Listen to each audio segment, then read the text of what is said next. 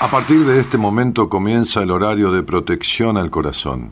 La permanencia frente a la radio depende exclusivamente del cariño que cada uno se tenga. Este programa trabaja con las emociones. Cualquier semejanza con la realidad es tu responsabilidad, ya que solo vos podrás afrontar lo que fuiste, lo que sos y lo que querés ser ante un imprevisto impacto con ciertas verdades que desconocías. Entendemos que quizás hayas estado huyendo demasiado es hora de dejar de escapar. Gracias por volar con buenas compañías. Con ustedes, Daniel Martínez. Hola, buenas noches, ¿cómo estás?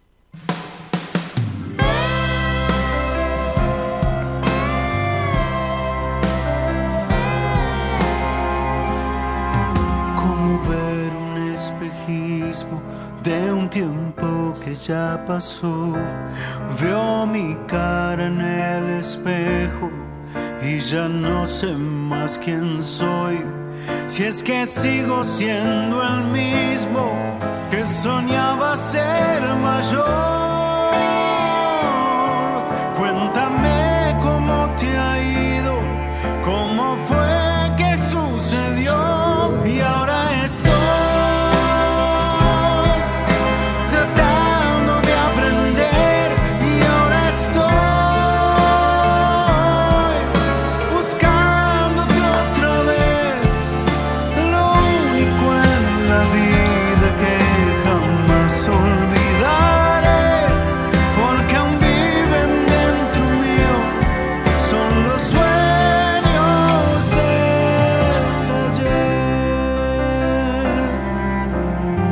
Alejandro, Alejandro Lerner abre la semana de buenas compañías con este tema que se llama Los sueños del ayer. Vuelta sin parar, voy andando por la vida y no sé a dónde llegar. Son las caras del pasado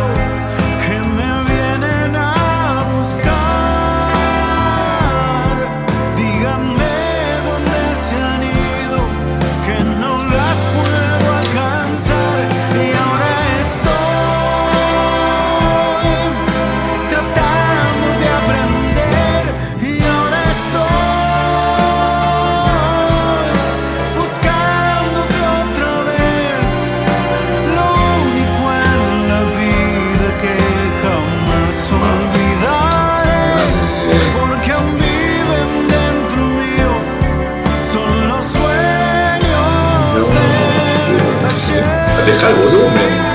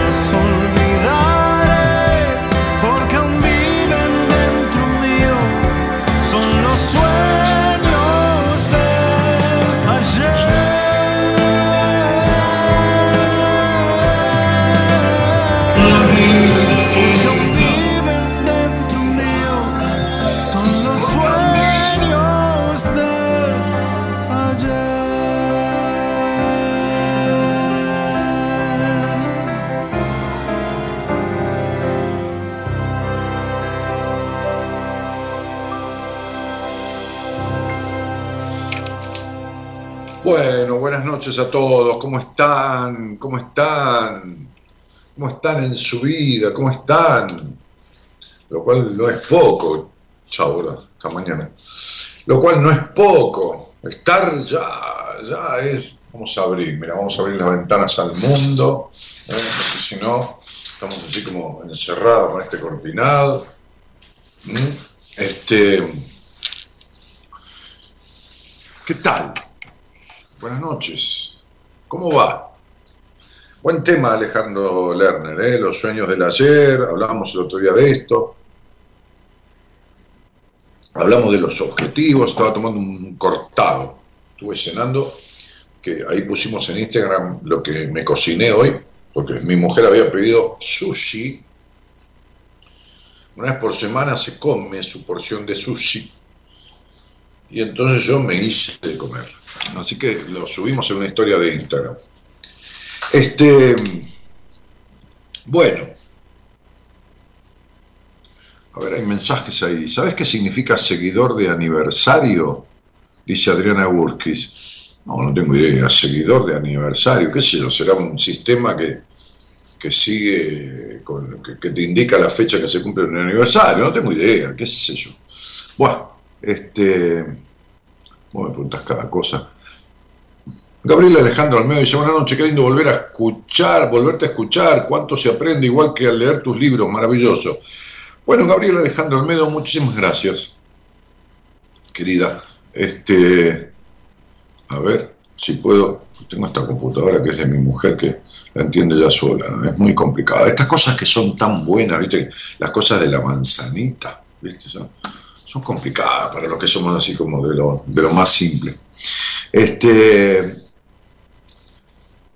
¿Qué conjunto toca hoy? Dice Maximiliano. Digo por la combinación de anteojo y el reloj. Ah, claro. Sí, sí, sí. Sí. Gladys la bomba tucumana, con, eh, la, en vez de la pollera amarilla, la combinación amarilla. Mira, me meto la mano en el bolsillo, buscaba, sentí que tenía algo y un barbijo, este quilombo de los barbijos me tiene podrido. Además me encanta esta cuestión del gobierno, de todos los gobiernos y sus ridiculeces, ¿eh? no estoy hablando de este solamente, pero de repente se acabó el barbijo, se acabó el quilombo de, que no puede nadie al fútbol, se acabó el que no se puede los recitales, se acabó todo. De un día para el otro, ¿no? Hace 10 días Escúchenme una cosa, díganme si esto no es el país de locos. Por eso Argentina es un país, la gente viene de afuera, ¿no? Cuando, viene de afuera, incluso de Brasil mismo, ¿eh? imagínense que Brasil tiene el 3% de inflación anual, qué sé el 2, el 4. Pero la gente que viene por ahí de Europa no entiende un carajo de este país. Imagínense que un tipo llegó de Europa, o no importa de dónde, de otro lugar, qué sé yo, de Australia, de África, llegó hace 10 días. Entonces el tipo, supongamos que sabe hablar español, o no importa, le traducen. Entonces le dicen, este, lee un poco las noticias, o quiere leer, o que le traduzca la noticia, pero supongamos que la sepa leer en español, en castellano. Entonces el tipo lee cuando vote en el cuarto oscuro, no le ponga saliva al sobre porque es un sistema de contagio que esto y que lo otro. ¿Viste? Hace una semana, diez días hubo elecciones y bueno, cuidado con ponerle saliva al sobre. ¿Viste? Es aconsejable que no le pongas porque el sobre puede transportar la saliva que puede contener, contener el COVID y cuando los fiscales después abren el sobre por ahí un poco de la saliva, andás a ver el quilombo, ¿no?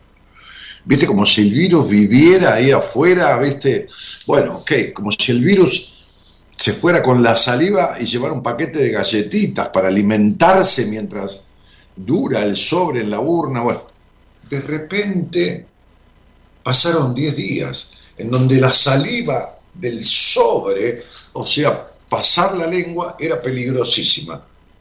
Listo, no seas barbijo en la, vía pública, juntate con todas las personas que quieras, este, este, anda un recital, anda un partido de fútbol, pero vos te crees que con un aforo del 50% en un partido de fútbol, 30.000 personas en la cancha de River, la policía le va a decir, señor, córrase un poquito, de, está muy pegado. A mí me, yo me cago de risa de la manipulación que hacen los políticos de la gente y la mayoría de las personas les creen. Les creen. Es como que tienen memoria corta o como se creen que... O sea, consultamos a 7 mil millones de, de, biólogos que tampoco sabían un carajo, pero bueno, fueron aprendiendo porque esto es todo nuevo y ponían que esto, que lo otro, que acá, que allá. Listo, se terminó. No, consultamos a ningún infectólogo ni a ningún biólogo. Fútbol, recitales, este, barbijo en, lugar libre no, este, es maravilloso. ¿no? Fíjate, metí la mano el bolsillo, ¿qué carajo tengo acá? Tengo un barbijo. Bueno, en fin. Entonces este, lo voy a poner por ahí. Bueno, lo prometido es deuda. Este, y acá decían Lerner, ¿qué autor? Patricia dice, buenas noches. Buen tema el de hoy, las relaciones de pareja, no siempre. Las relaciones de pareja son el mayor conflicto que tienen los seres humanos. ¿Pero por qué? Sí, Luciana Santa Cruz dice, se terminó el COVID, jajaja. Ja, ja. Sí, a la mierda el COVID, sí. Sí, dice Abu Moni, tenés razón, te dice una cosa y luego otra, estamos muy locatelli. No, no estamos muy locatelli, estamos muy manipuladelli, ¿eh? muy manipulados. Manipulados. Entonces, este, viene el boludo de Macri ¿no? Porque un tipo inocente, inocente, boludo, no mentiroso, boludo. Porque vos podés mentir una cosa que sea rimada, pero no podés mentir pobreza cero. Pues como expliqué el otro día, o qué sé yo cuándo, o hablando el sábado con mis amigos cenando, éramos cinco parejas, diez personas, este, comimos un chivito que hizo Pablo a la parrilla, y bueno, este, cumplía años Pablo. Eh, este, No hay pobreza cero, en ningún lado del mundo hay pobreza cero. Tampoco es lo que Aníbal Fernández decía que teníamos la misma pobreza que Alemania, pedazo de viejo boludo perverso, ¿no? Es un viejo boludo bigotudo perverso. Ese sí que es un perverso. Perverso polimorfo, diríamos, en psicología, ¿no? Este, uh, este como es un perverso el, el nuevo jefe de gabinete, el médico este médico, que no médico, se recibió por telegrama de médico, ¿eh? este, el gobernador de Tucumán. Entonces, este, igual que los que componían el mejor gabinete de los últimos 50 años de Macri, ¿no? Vamos a hablar un poco de, vamos un poco, porque estos son parejas, ¿me entiende? O sea, la pareja que uno hace con quien lo gobierna. Ahora vamos a hablar de las otras parejas, ¿no? Pero, pero digo, fíjense cómo elige la gente para la mierda, ¿no? Por eso los, los pueblos tienen los gobiernos que se merecen, porque uno los elige, ¿está? Entonces, este, y, Macri habla pobreza cero. Pobreza cero, como yo decía el otro día, los tipos que menos ganan en Suiza, o en Suecia, o en Dinamarca, o en Irlanda, o qué sé yo en dónde, en países donde es el país más feliz del mundo, qué sé yo, este, no sé, este, cualquiera, Groenlandia, no importa. Este, los tipos que menos ganan son los pobres de ese país, pobres hay en todos lados. El tipo gana 10 mil dólares por mes, pero es el que menos gana. Es el pobre de ese país. Entonces la, mentira de pobreza cero, de un ilusorio, un romántico, un idealista, un boludo como Macri, es la misma mentira del otro Aníbal Fernández que dice, entre los bancos, no, Alberto Fernández, Alverso Fernández, Alverso, Alverso Fernández, sí, sí, decía, entre los bancos y los jubilados, yo elijo los jubilados los recontra cagó a los jubilados. Es maravilloso, ¿no? los hizo mierda. Se quedó con los bancos. Las acciones de los bancos se fueron al carajo. A los bancos, los bancos cobraron los intereses de la puta madre que lo parió. No, bueno, no. La misma cagada que Macri, eh, desde el otro extremo. Es decir, cagan diferente, pero con el mismo olor. ¿No? Macri ganó con la clase media, la clase media alta, la clase media baja, ¿viste? Que podríamos decir pensante, pensante un carajo. Porque acá votamos siempre lo menos peor, ¿no? Entonces nos separamos de Cristina, nos divorciamos de Cristina Kirchner, una psicópata, perversa, también polimorfa, este, este, o sea, perversa de todas las maneras, nos separamos de Cristina y nos casamos con Macri, que también hizo 70.000 cagadas, buscó todo CEO de empresa, tipos técnicos que están en una empresa, y en una empresa, yo que he tenido empresa, yo digo lo que hay que hacer y todo el mundo hace eso. ¿Por qué? Y porque sos el jefe. Bajan líneas, coherentemente, haces reunión. Yo tenía tres sucursales, me reúno con el gerente de tal sucursal. che, muchachos, vamos a trabajar de esta manera, qué sé yo, escucho opiniones y vamos. En un país no es lo mismo. Un país están los gobernadores, están los diputados, está esto, está lo otro. Olvídate. Olvídate. Entonces Macri, un hijo del éxito de un padre que tiene 20 mil millones de dólares, que nunca manejó ni una verdulería, con todo respeto por el que maneja una verdulería, porque es muy encomiable el verdulero, yo admiro, voy a la verdulería, yo recorro un montón de verdulerías, me encanta elegir la fruta, admiro a los verduleros. Si sí, ustedes van a decir, este tipo en pedo, pero no importa, yo admiro a los verduleros. El acomodar la fruta, ustedes saben lo que es la fruta.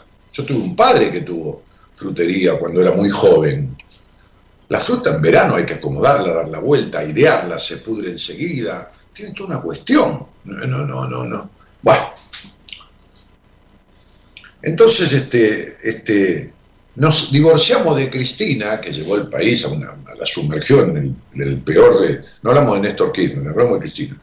En, la peor de, las cuestiones, este, y nos casamos con Macri. Bueno, nos casamos con Macri. Vino Macri, nos cantó el canto de sirenas, tipo, y la, la gente clase media, clase media, que se supone que es pensante, se supone, porque tener plata no significa ser pensante socialmente ni republicanamente. Y bueno, y ahí estaba, ¿no? Bien. Entonces, ¿saben cómo es la política? La política es, fíjense, que Felipe Solá, que hasta, hasta hace poco fue canciller, este, era candidato a gobernador de la lista de Sergio Massa. Sergio Massa, hace cuatro o cinco años, fue candidato a presidente de la Nación. Felipe Solá era candidato a gobernador.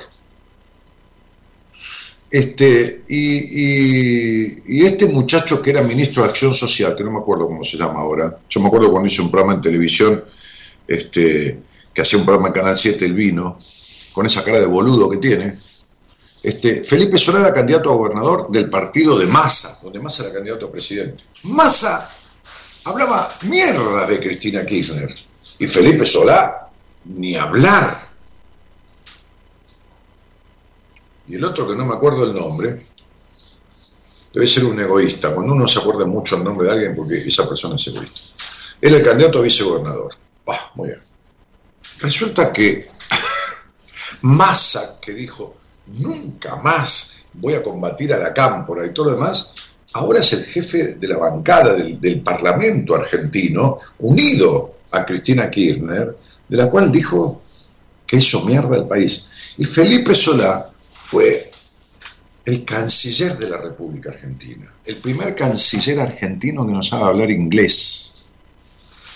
Felipe Solá, un oligarca, un tipo de la oligarquía argentina que no tiene nada de malo, que tiene campos, que tiene vacas, que tiene sembrado, que es millonario, por lo que heredó o por lo que choreó, no importa. Pero hombre de campo, de guita, como canciller entregando el culo, apoyando a Nicaragua, a Cuba, una vergüenza, un sorete de tipo. Y como un sorete lo echaron, porque estaba yendo a México a una reunión internacional hace tres días y lo llamó el boludo del jefe de gabinete, el payasesco este, porque la diputada Vallejos dijo que era un payaso el jefe de gabinete, y es diputada del mismo partido, ¿no? Este, este pibe, este cafierito, que no tiene ni idea de hacer una O con una taza. Es un, dos neuronas. Tiene dos neuronas, una de vacaciones y una renga. ¿no? Entonces lo llamó y le dijo, che, Felipe, en el medio del viaje, pero mira cómo quedamos como país. Estabas llegando a Panamá para llegar a México a una reunión internacional y nos llama por teléfono y dice, no sos más canciller. Y te dice, ¿cómo que no soy más canciller? ¿Y quién es canciller en mi lugar? Yo, le dice Santiago Cafiero, que menos una anguila y fierro caliente agarra cualquier cosa. Imagínate que alguien me propone a mí ser canciller de la República Argentina. Y te aclaro que yo, a Santiago Cafiero, me, lo como en un brochet, en una brochet, o sea, como si fuera una brochet, viste que agarras así, un pincho, un pincho, me lo como como un pincho, o sea, eh, Todavía él no salió y yo di 40 vueltas y di vuelta. Y yo no aceptaría la Cancillería del país. Porque una Cancillería merece un tipo con conocimientos diplomáticos, de idioma pero profundo, de las relaciones internacionales. Y este boludo no sirve para hacer una O una taza. Bueno, esta gente nos gobierna. Y ahí estamos.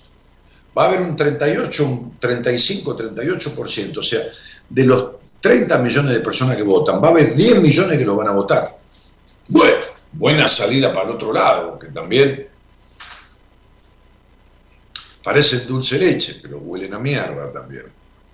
Bueno, esto es lo que tenemos. Bueno, señoras y señores, estas son las parejas políticas que elige la gente. Ahora vamos a ver los conflictos de pareja. Yo sé que hay gente que ha votado a lo que hay, y entonces le debe molestar lo que yo digo. A mí me importa tres carajos que le moleste. Es un problema de ellos, porque las personas les cuesta reconocer su miseria. Por eso se vinculan tan mal. Por eso odian a la madre, porque son igual que la madre. Por eso eligen tipos que son iguales que el padre, las mujeres, por ejemplo. Por eso los tipos eligen minas de las cuales desconfían, porque tienen un trastorno vincular con la madre que nunca resolvieron. Y así las personas se vinculan con lo mismo que son. Ahora estamos hablando de las parejas.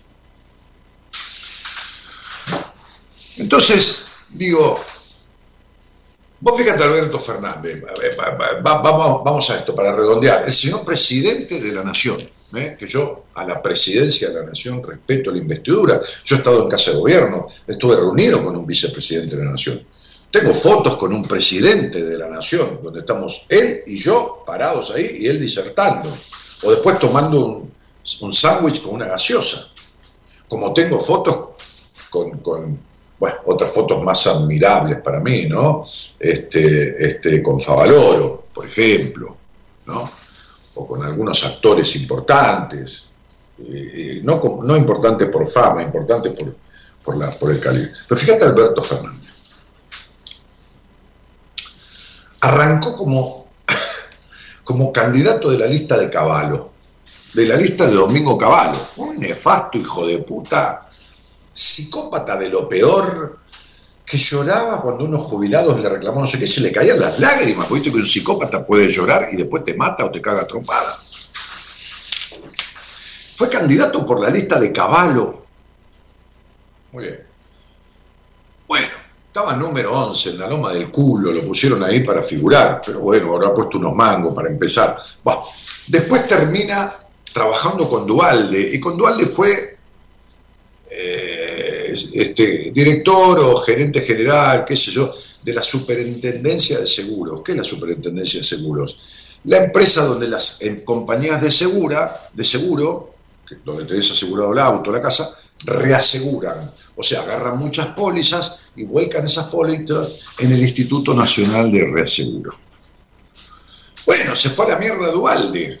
Ok, eh, como, como, como interventor, como, como, como pero antes estuvo en el gobierno de Menem, este muchacho, Alberto Fernández. Fue funcionario en el gobierno de Menem. Ocupó durante todo el gobierno de Menem cargos en el gobierno de Menem. Bueno, después se unió con Néstor Kirchner. ¿no? Cuando Dualde lo fue a buscar Kirchner, se unió con Néstor Kirchner.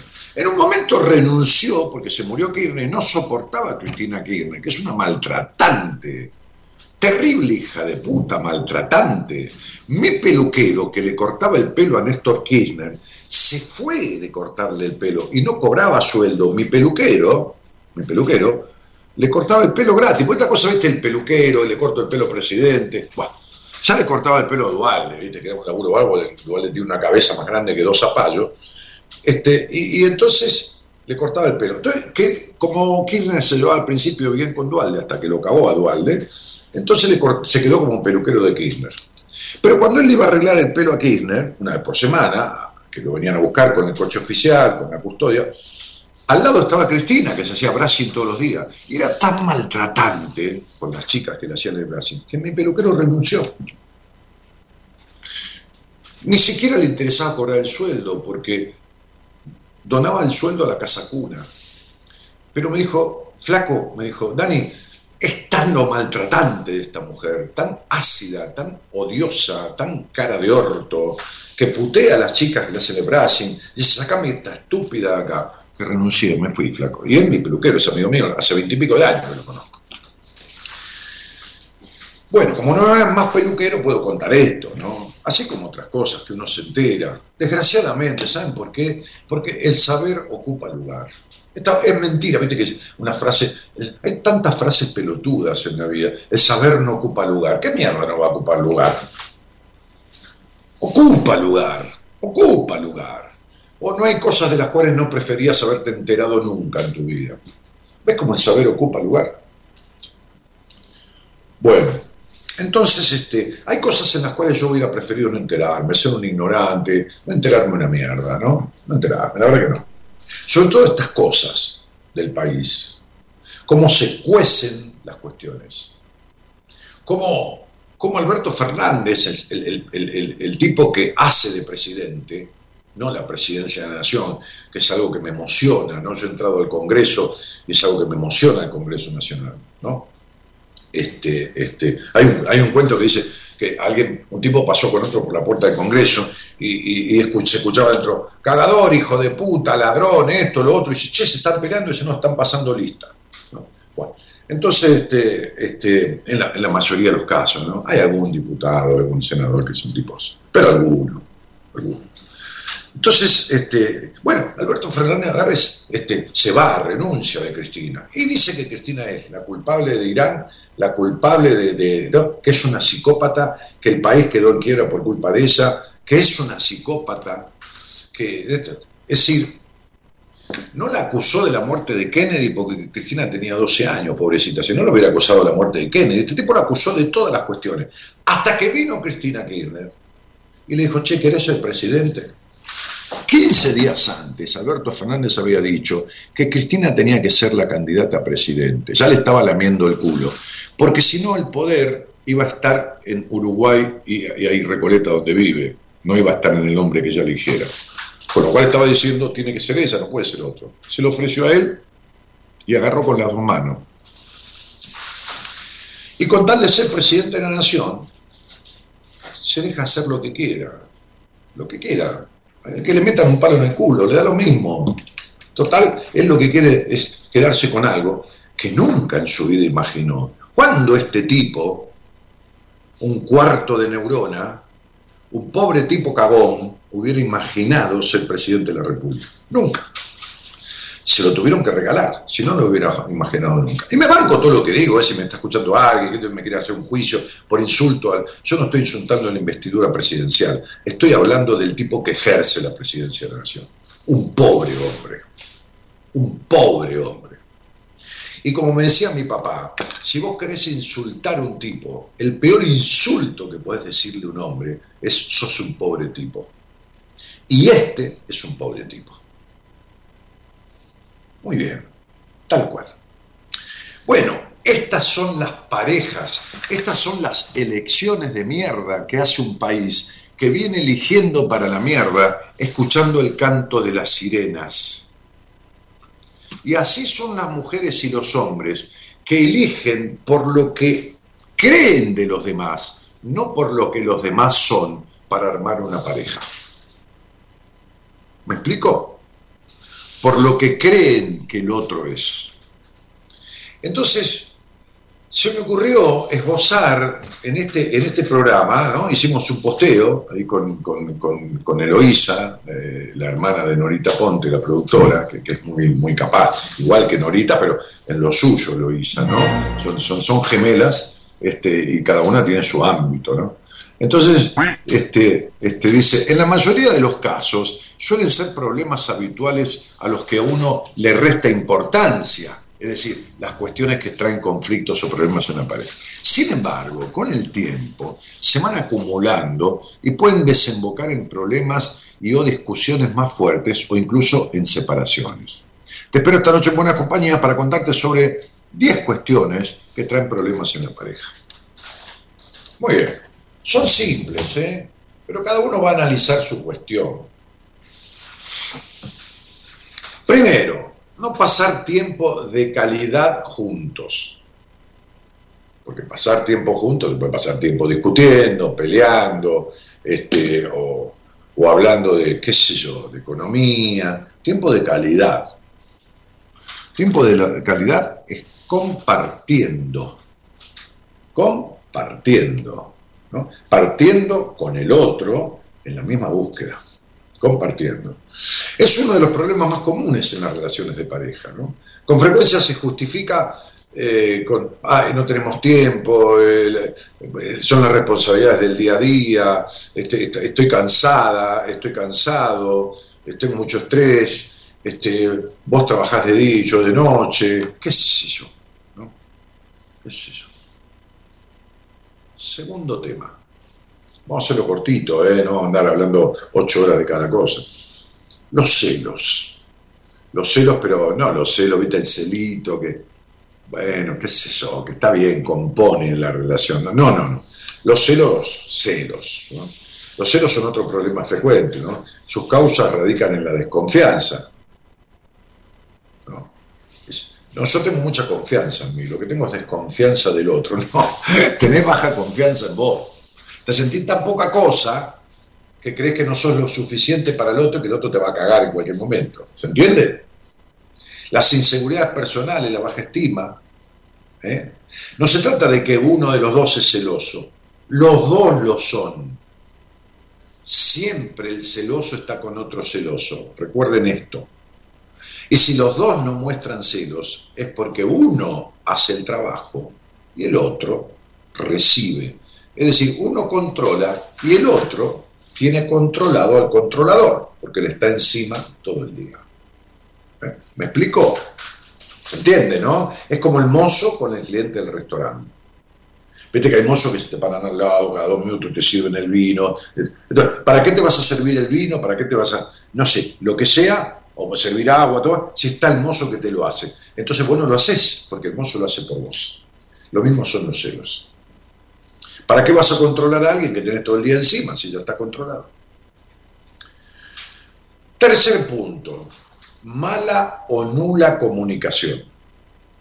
La comunicación en la pareja es uno de los pilares fundamentales de una relación sana. ¿De qué carajo habla la gente?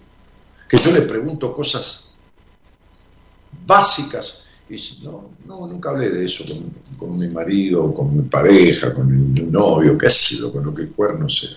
No, no, nunca hablé. ¿De qué hablan? ¿De qué hablan? O sea, hablan pero no dicen nada. Hablan, ¿de qué? ¿De la boleta de luz? ¿De qué? ¿De qué, de qué carajo hablan? ¿No? Entonces, es un tema fundamental de una relación sana. Si no existe una comunicación, comunicación, no, des, no, no, no, no, decir por decir, habla por comunicación, se pueden generar múltiples malos entendidos, aislamientos. La comunicación honesta está construida en la verdad. En la verdad, en la verdad que uno puede compartir. Por supuesto que uno tiene una intimidad, por supuesto que uno por eso el vínculo más importante de la vida es el vínculo de, la, con el terapeuta, el más, el más importante. Sí, el más integral, el más abarcativo, el más absoluto. ¿Por qué, Dani? Y porque es el único vínculo donde vos tenés que hablar de todo, no donde podés hablar de todo, donde tenés que hablar de todo. De cualquier cosa.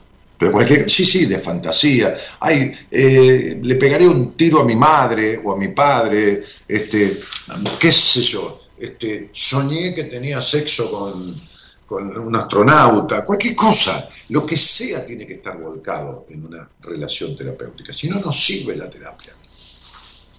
La gente va a terapia y habla menos que con el novio. Yo, no entiendo. Eh, digo, no siempre, un 90% de los casos. Este, cuarto tema, la incompatibilidad en la sexualidad. Otros pilares importantes en las relaciones de pareja. Por eso, si esto no funciona o no es satisfactorio, puede convertirse fácilmente en un problema conflictivo, porque produce vacíos emocionales, melancolía, insatisfacción, infidelidades. ¿eh? Cuando el propio deseo se hace un lado. Hoy me decía una mujer en una entrevista, no importa, una mujer grande, esa, ah, pero yo la sexualidad no es un tema que tenga en cuenta. ¿Y para qué tenés sexo? Digo, si yo no tengo en cuenta el churrasco de hígado, no como churrasco de hígado. Si no tengo en cuenta, si no me gusta, bueno, ¿te gusta el sexo? No. ¿Y para qué tenés sexo? ¿Para qué ofreces el cuerpo? ¿Cuántas veces tuviste un orgasmo en tu vida? ¿Cuántas veces te tocaste? ¿Cuántas veces el boludo con el que saliste preguntó si vos te masturbás y cómo? Nunca. ¿Y cuántas veces tuviste un orgasmo? ¿Y cuántas veces te tocaste? Nunca. ¿Y entonces de qué carajo? ¿Y para qué pones el cuerpo para que otro eyacule? ¿De qué me estás hablando que no te importa el sexo? A mí lo que no me importa no lo hago. Lo que no me importa, lo que no tengo interés, no lo hago. ¿Qué sé yo? No sé, vino un amigo mío que me dijo, flaco, quiero pintarte, el otro día lo conté, ¿no? Se puso a pintar todo el hall de distribución de mi casa de un color que no estaba, había empapelado, pintó arriba del papel, pintó de gris, claro, quedó precioso, puso molduras, las pegó, las pintó, pero yo me fui a mi consultorio, me quedé con él, ese de mate, yo no pinto, no me gusta pintar, ¿qué me voy a poner a hacer que pinto? ¿Para qué las mujeres hacen que tienen sexo? ¿Qué, carajo tienen en la cabeza? Digo con todo respeto, ¿qué mierda tienen en la cabeza? ¿Para qué mierda fingen orgasmo? ¿Para qué, qué se creen? ¿Que es verdad esto de que finco el orgasmo para no hacerle un daño, para que no se sienta herido? Mentira.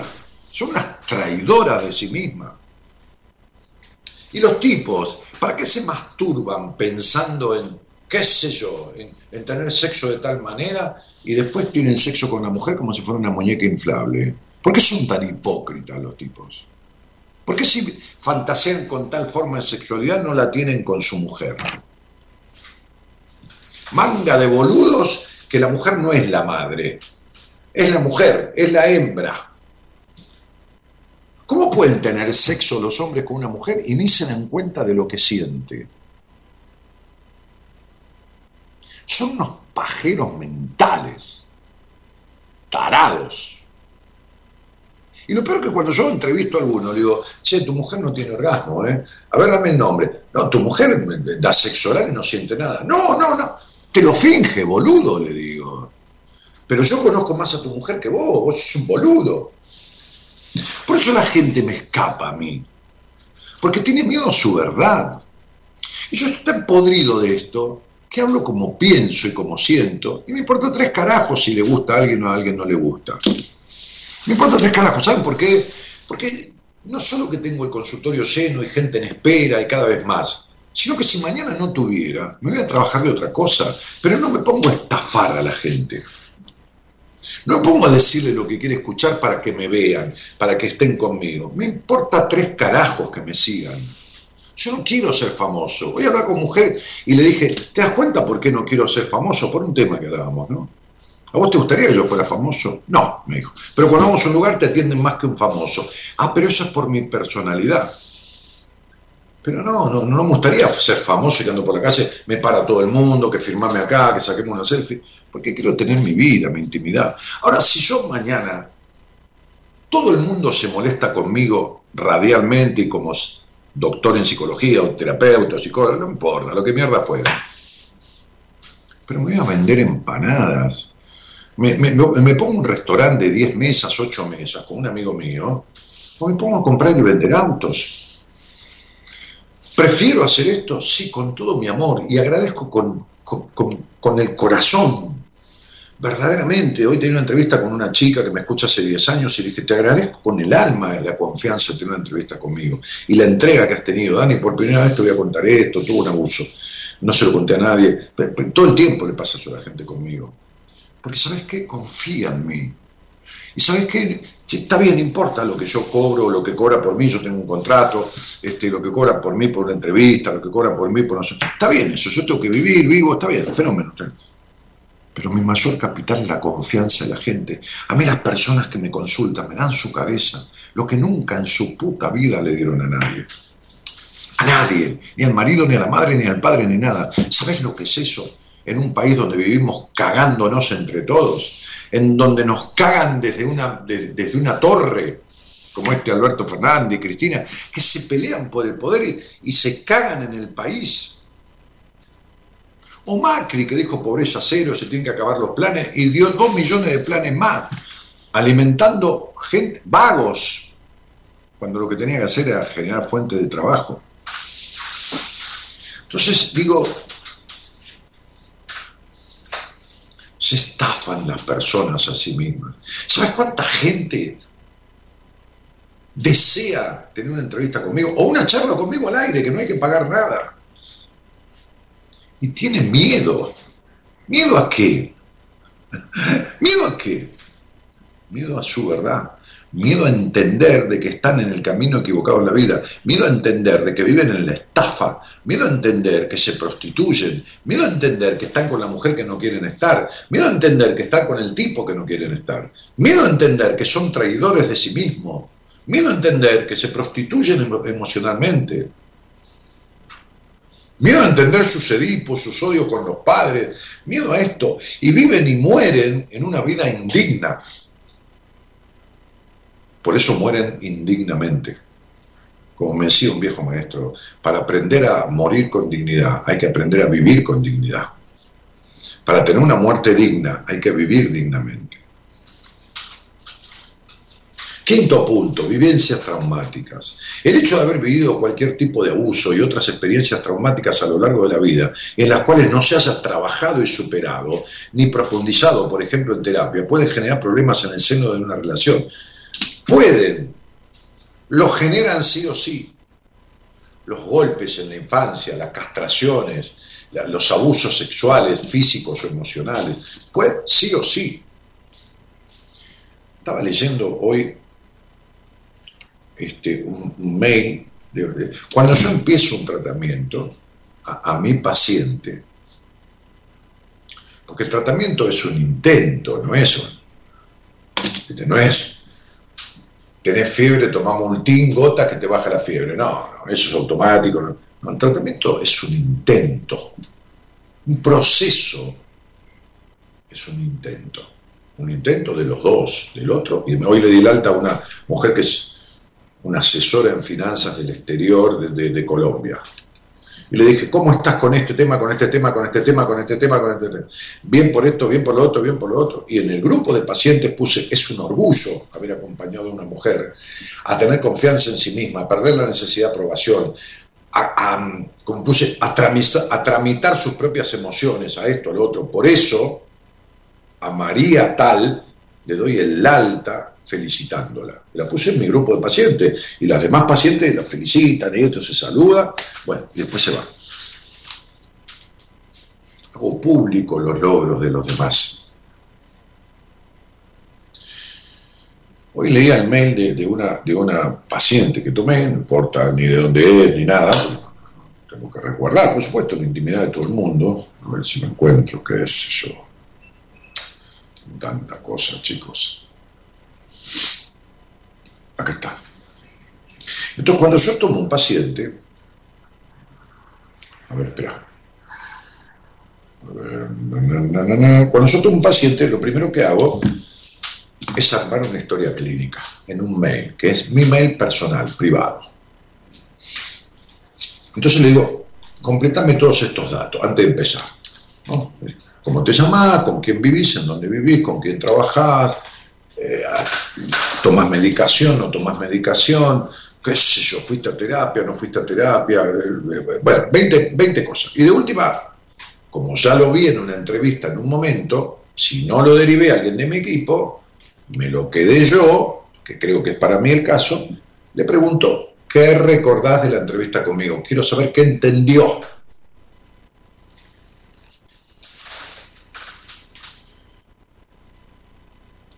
Entonces, en un momento dice, ¿has hecho terapia? ¿No? Escuchen ustedes lo que sé. Hice terapia de chica, eh, poco. De grande busqué por, por, haciendo terapia, tratar mi tema de abuso sexual, pero era como que no lo trabajaban, era como que no lo trabajaban. La tipa se fue a buscar terapia y dice, no, yo no trabajo ese tema. ¿Pero de qué mierda trabajás? ¿De boleador de ladrillo? ¿Por qué no te vas a vender helado? ¿O a chiflar a revolear cachirlas, qué sé yo, o a inflar goma de auto, hijo de puta, pero ¿cómo no trabajas eso?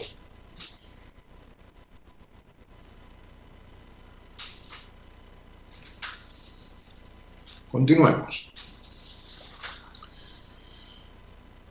Luego hice terapia con un psicólogo de orientación eh, espiritual, qué sé yo, que después se fue, se fue del país. Muy bien unos cuantos meses. Después empecé con una psicóloga conductista cognitiva o cognitiva conductual, o conductista cognitiva, no importa, pero siempre me decía lo mismo. La psicóloga, ella le planteaba cosas y le decía, desestimar los pensamientos negativos, intencionate.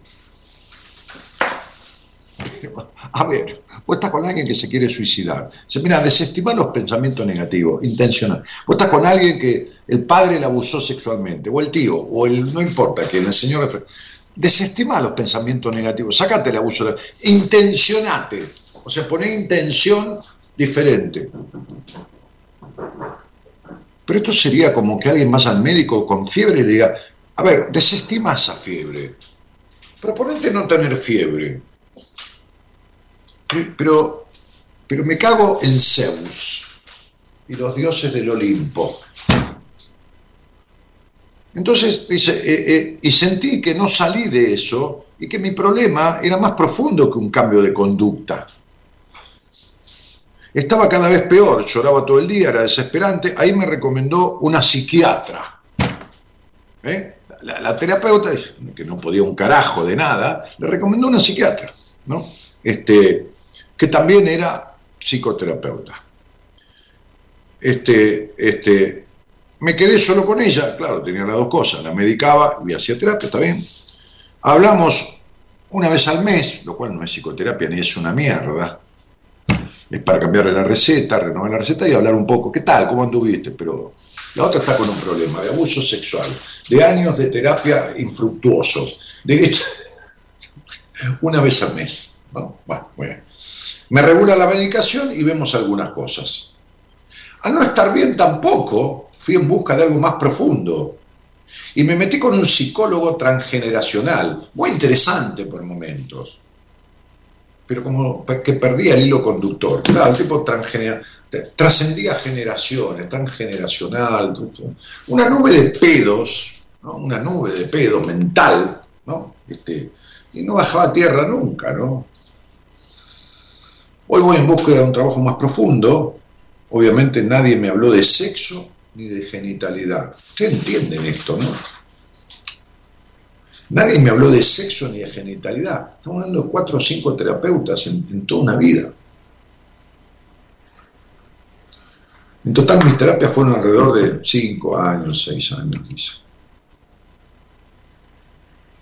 Entonces las vivencias traumáticas dejan secuelas que hay que resolverlas. Señoras y señores, oyentes y televidentes. Otro conflicto, que trae problemas de pareja, problemas personales y de pareja, por supuesto. ¿Qué mierda vas a elegir?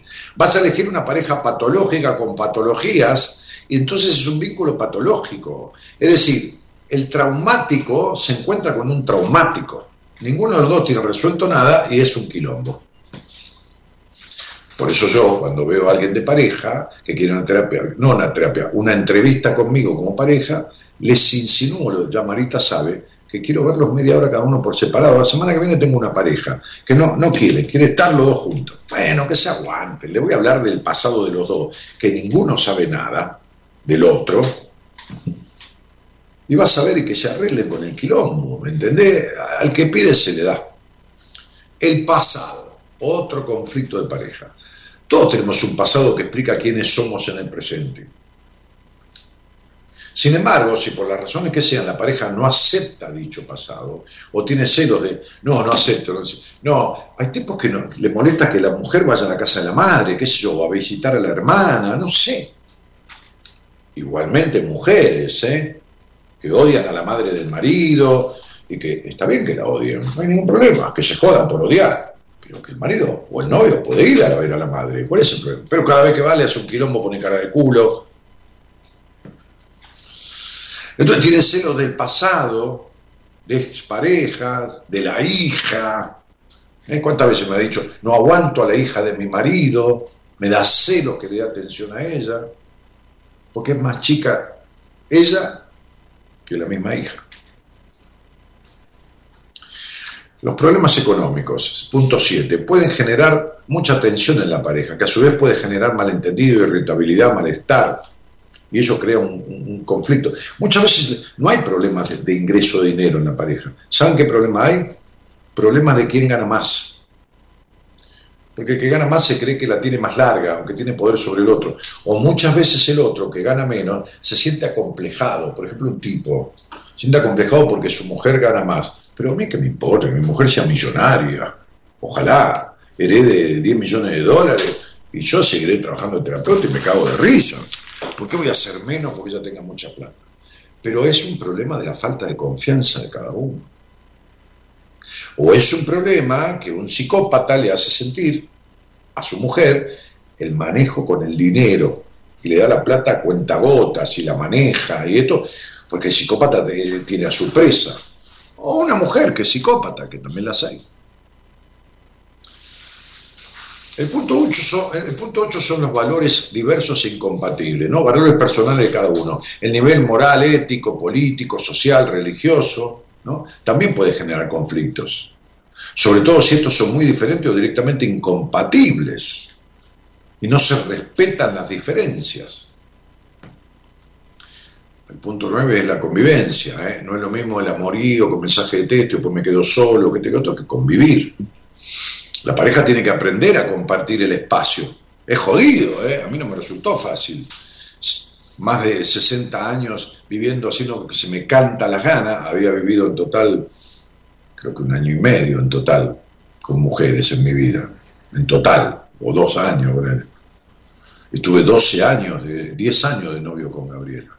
Me casé y hace dos años y medio que convivimos. No es fácil, pero bueno, uno tiene que asumir la responsabilidad de un proyecto conjunto, compartir, qué sé yo, cosas, este, a veces ella dice, yo quiero poner plata para tal cosa, y yo la entiendo, y, se lo acepto.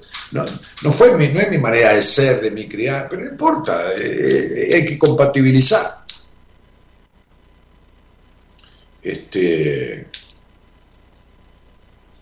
y todas estas cuestiones que la convivencia implica, el espacio del otro, el espacio mío, eh, yo, tengo una mujer adorable que, me, que, por ahí este, se, va a su consultorio y dice, te dejo que desayunes solo para tener tu momento de, A mí pasa lo mismo, ¿no? Y le decía, este, este, cuando, tengas este autito, qué sé yo, que cambió, que esté bien en condiciones, andate con tus amigas hasta Mar Plata, qué sé yo.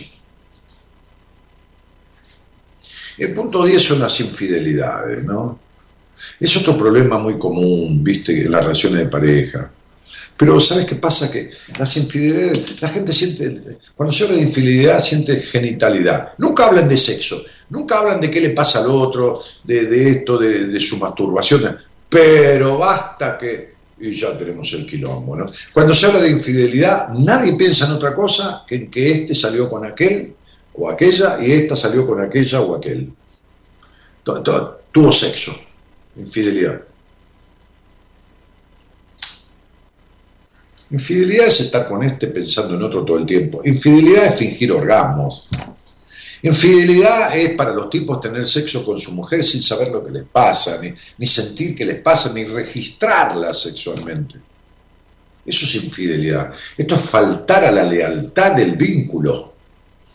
Aparte está el hecho de eh, lo que se llama, lo que llama un, mandamiento, lo que sería el adulterio, o qué sé yo, ¿no? Este, no fornicar, que dice la Biblia, tener sexo fuera de la pareja, del matrimonio, ¿no? Como, como explico en mi libro Mujer Plena, alguien que no está presente cuando hay sexo, también está fuera de la pareja o del matrimonio que no está presente, que está con el cuerpo ahí, pero la cabeza en otro lado, ¿no? ¿Cuántas mujeres tienen sexo mirando el techo, esperando que el otro acabe? O tipos que tienen sexo como un perro, sin saber lo que le pasa al otro y, eyaculando. Y eso es tener sexo fuera de la pareja. Entonces, mientras no se aprenda eso, mientras no se aprenda una identificación, un diálogo, un vínculo profundo, intenso, que cada uno tenga su intimidad, nadie tiene por qué, uno tiene su cosa, puede tener su fantasía, pero está perfecto. Pero mientras no haya una compatibilización, mientras no se transmiten las cuestiones del pasado de estas que he hablado, los traumas, los abusos, las madres de mierda, los padres ausentes y todo esto, mientras no tengas un vínculo coherente con vos, como le decía hoy yo a esa mujer que le di el alta, has aprendido una cosa, te voy a hacer otra pregunta, le estaba tomando examen, ¿cuál es el, el único vínculo del cual no te vas a poder separar en toda tu vida? Y me dijo el vínculo conmigo misma. Bueno, este es el más importante. Cuando le hice varias preguntas y aprobó todas las preguntas, le di el alta. ¿Cuánto la tuve en terapia? Tres meses y diez días. Y en ese tiempo logró esa valorización, ese prescindir de la necesidad de aprobación, ese tenerse en cuenta, esa mejora en la sexualidad, todo eso. Bueno, ¿para qué la voy a tener? Dije, si me precisás, si me precisás, me llamás y te doy una sesión. Y le pagás a Marito una sesión. No tenés que estar pagando una mensualidad para contarme, ay, hoy tuve un poco de tristeza. Y yo también tengo un poco de tristeza un día. Ay, hoy me dolió el cuerpo. Y a mí también me dolió el cuerpo. No. Mirá, flaca, le dije, el 80 o 90% de lo que nos propusimos lo logramos. Listo. El otro 10 es parte de la humanidad, de ser humano. O el otro 20 Listo, hasta luego. Me dijo, estoy de acuerdo, Dani, te agradezco mucho. Bueno, hablando estilo colombiano, ¿no? Porque es y vive en Colombia. Este, este, y le di el alta del grupo. Y como siempre pasa en el grupo de pacientes, se felicitan, se saludan, le desean suerte, éxito. Y se terminó. Entonces lo que digo es, hacete cargo. Hacete cargo si estás para la mierda viviendo con alguien esperando que cambie. Hacete cargo que el otro no va a cambiar o la otra no va a cambiar. Hacete cargo de... Porque, porque el vivir infelizmente no es culpa del otro, es culpa tuya, responsabilidad tuya que te quedas. Hacete cargo de que el mayor enemigo de tu vida o enemiga de tu vida somos mismas. ¿Qué me venís con que el otro? ¿Qué me venís con que, ay, no hubo una mujer que me haga feliz? Anda a cagar, ¿qué tiene que venir una mujer a hacerte feliz? ¿Quién sos? O un hombre que te haga feliz. ¿De dónde saliste?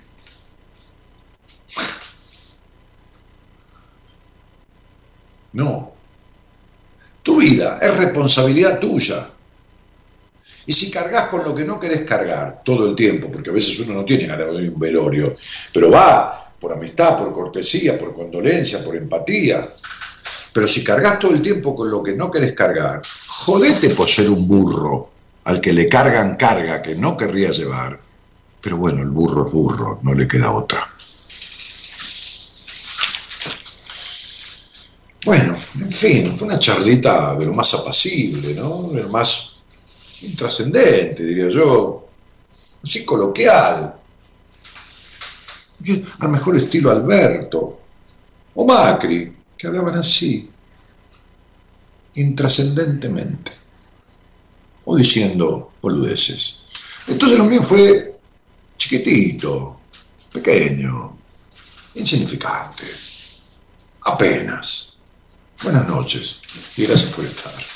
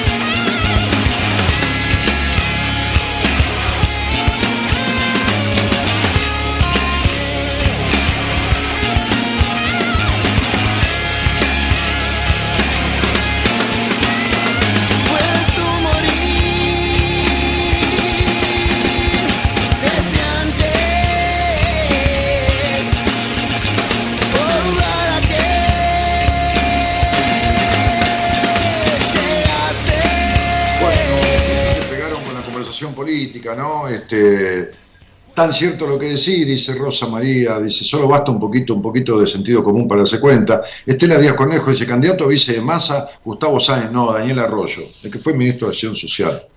Este, que un día cuando yo hacía televisión en, la TV pública con un, programa muy lindo para emprendedores que lo conducía este, todos los días al mediodía en vivo, este, el vino, era, era viceministro de Alicia Kirchner en ese momento.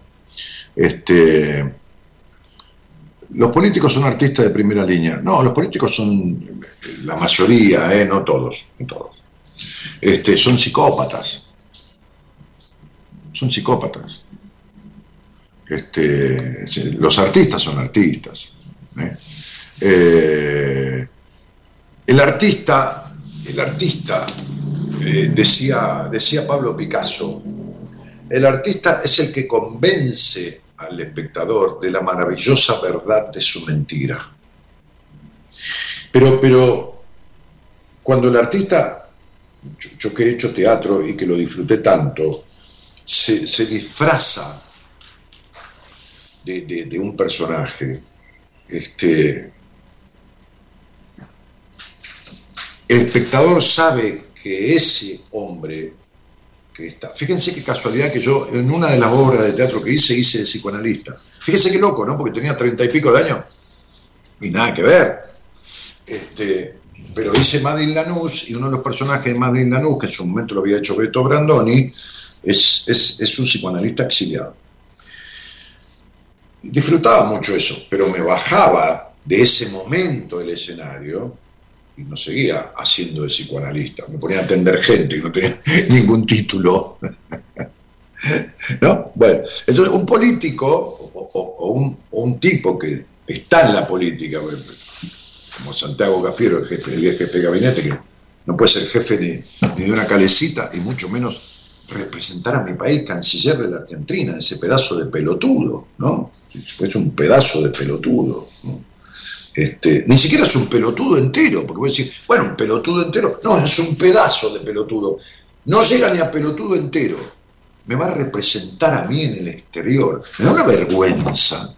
El segundo canciller de Argentina que no sabe hablar inglés, ni ningún otro idioma. Bueno, no sabe hablar en castellano, como el gobernador. No, no, no, sabe hablar en castellano no, no, no habla ni castellano bien, eh, eh Bueno, pero Kicillof fue más honesto, ¿eh? Ahí tenés, Axel, un divino. Dijo, yo nunca terminé de leer ni un libro, dijo. Estudié, me recibí y nunca leí ni un libro entero. Ahí tenés, listo. Está bárbaro. Qué sé yo cómo carajo se habrá recibido, pero no importa. Entonces, este, este, Dice, Dani, ¿cómo esperaba tu opinión política? Opino y siento igual que vos, estoy teniendo dos semanas de ira contra esas lacras y mucho más. Bueno, Marta, este, qué genio tu papá. Lo peor, el peor insulto, eso es un pobre tipo. Sí, sí, mi viejo tenía algunas frases y algunas formas de pensar que era, era muy, muy, muy loco, ¿no? Muy, muy ídolo mío en muchas cosas, ¿no? Otras no, ¿eh? Bueno, no era padre perfecto, ¿no? Este, desde ya, y en terapia tuve que tramitar cosas de mi padre como también de mi madre, ¿no? Pero bueno, bonita noche, lindas compañías, dice Olga, Bogotá, Colombia presente, Dani, te quiero, gracias por compartir tu sabiduría. Este, es conocimiento, ¿eh? no, es sabiduría, ¿no? Este, pero, pero bueno, cierto, dice Liliana López, ¿no? ahí vamos recorriendo un poco, este Georgina dice, hizo moñitos con, verdura y mejillones y, lo... Hace moñitos con verdura y mejillones y los vende. No, a mí me encantaría tener un restaurante. Mi mujer, el otro día decía, el hombre duplicado, no sé, un apunte de internet, ¿no? dije, ¿qué es eso? Me dijo, vos tendrías que tener un duplicado, porque para hacer todo lo que querés hacer y ya hiciste, y sí, tendría que tener un duplicado. Por, ejemplo, mi duplicado estaría teniendo un restaurancito de seis mesas, siete, privado, con una carta Viene la gente y yo le doy de comer lo que tengo. ¿Eh?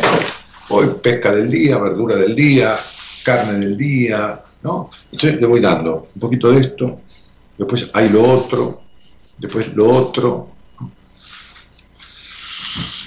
Este, hola Dani, aquí estamos escuchándote desde Tucumán con mi hermana Karina, dice Alejandra Almirón. Bueno, un beso, chicas, un beso grande.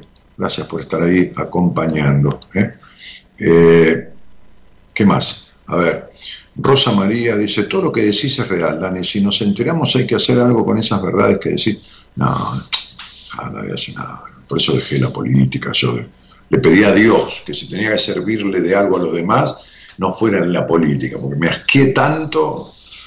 Yo después de 20 años sigo buscando quien me ayude, pasé por muchísimos psicólogos y psiquiatras, dice Alejandra Almirón, que está escuchando con la hermana, este, y, bueno, y ahí está, ¿no? Me escucha a mí, ¿no? entiende que yo sé más que todos juntos los que estuvo, pero nunca me consulta, porque tiene miedo. Imagínate que tiene fibromialgia. Ya sé que lo que le pasa. Con esa enfermedad sola ya sé lo que le pasa y de dónde viene. Pero ella, ¿eh? estoy agradecida de cómo me ayudas con tus charlas. Mentirosa, estafadora, este, perversa. Es una perversa estafadora. O sea, se va a ver a psicólogos y se atiende, pero resulta que conmigo quiere ayudarse con las charlas Mentira, está cagada como palo de gallinero. No se anima, no tiene huevo ni ovario para verme y para que yo le hable del verdadero problema que nunca habló con sus psicólogos. ¿Ves cómo la gente se traiciona? ¿Ves cómo la gente es mierda para sí misma? Y la peor mierda es la que se da de, comer a sí misma. El programa quedará grabado, siempre queda grabado. Está en Spotify, todos los programas que yo conduzco quedan en, Spotify mío. Daniel Martínez, Buenas Compañías. Y este, eh, además de quedar ahí, queda en el Facebook. Así que si lo querés escuchar o mandárselo a alguien para que alguien me haga una denuncia, que hable con el presidente, dale nomás, no hay ningún problema, ¿eh? Nunca nadie me denunció por nada, nunca nadie tuvo los huevos de animarse a ninguna denuncia cuando yo hablo mal de toda esta gente. Que no tengo problema en ir a un juicio y seguir sosteniendo lo que digo. ¿Está claro? Sea, digo que el presidente, este y el anterior, son dos boludos. Listo. No la presidencia, el presidente. Y digo que la señora anterior es una psicópata perversa. Sí, por eso no quise ser terapeuta de ella, cuando Juan Carlos Molina, el sacerdote de confianza de ella, me pidió que yo atendiera a la señora Presidente de la Nación. Y de esto tengo testigos. Tengo testigos.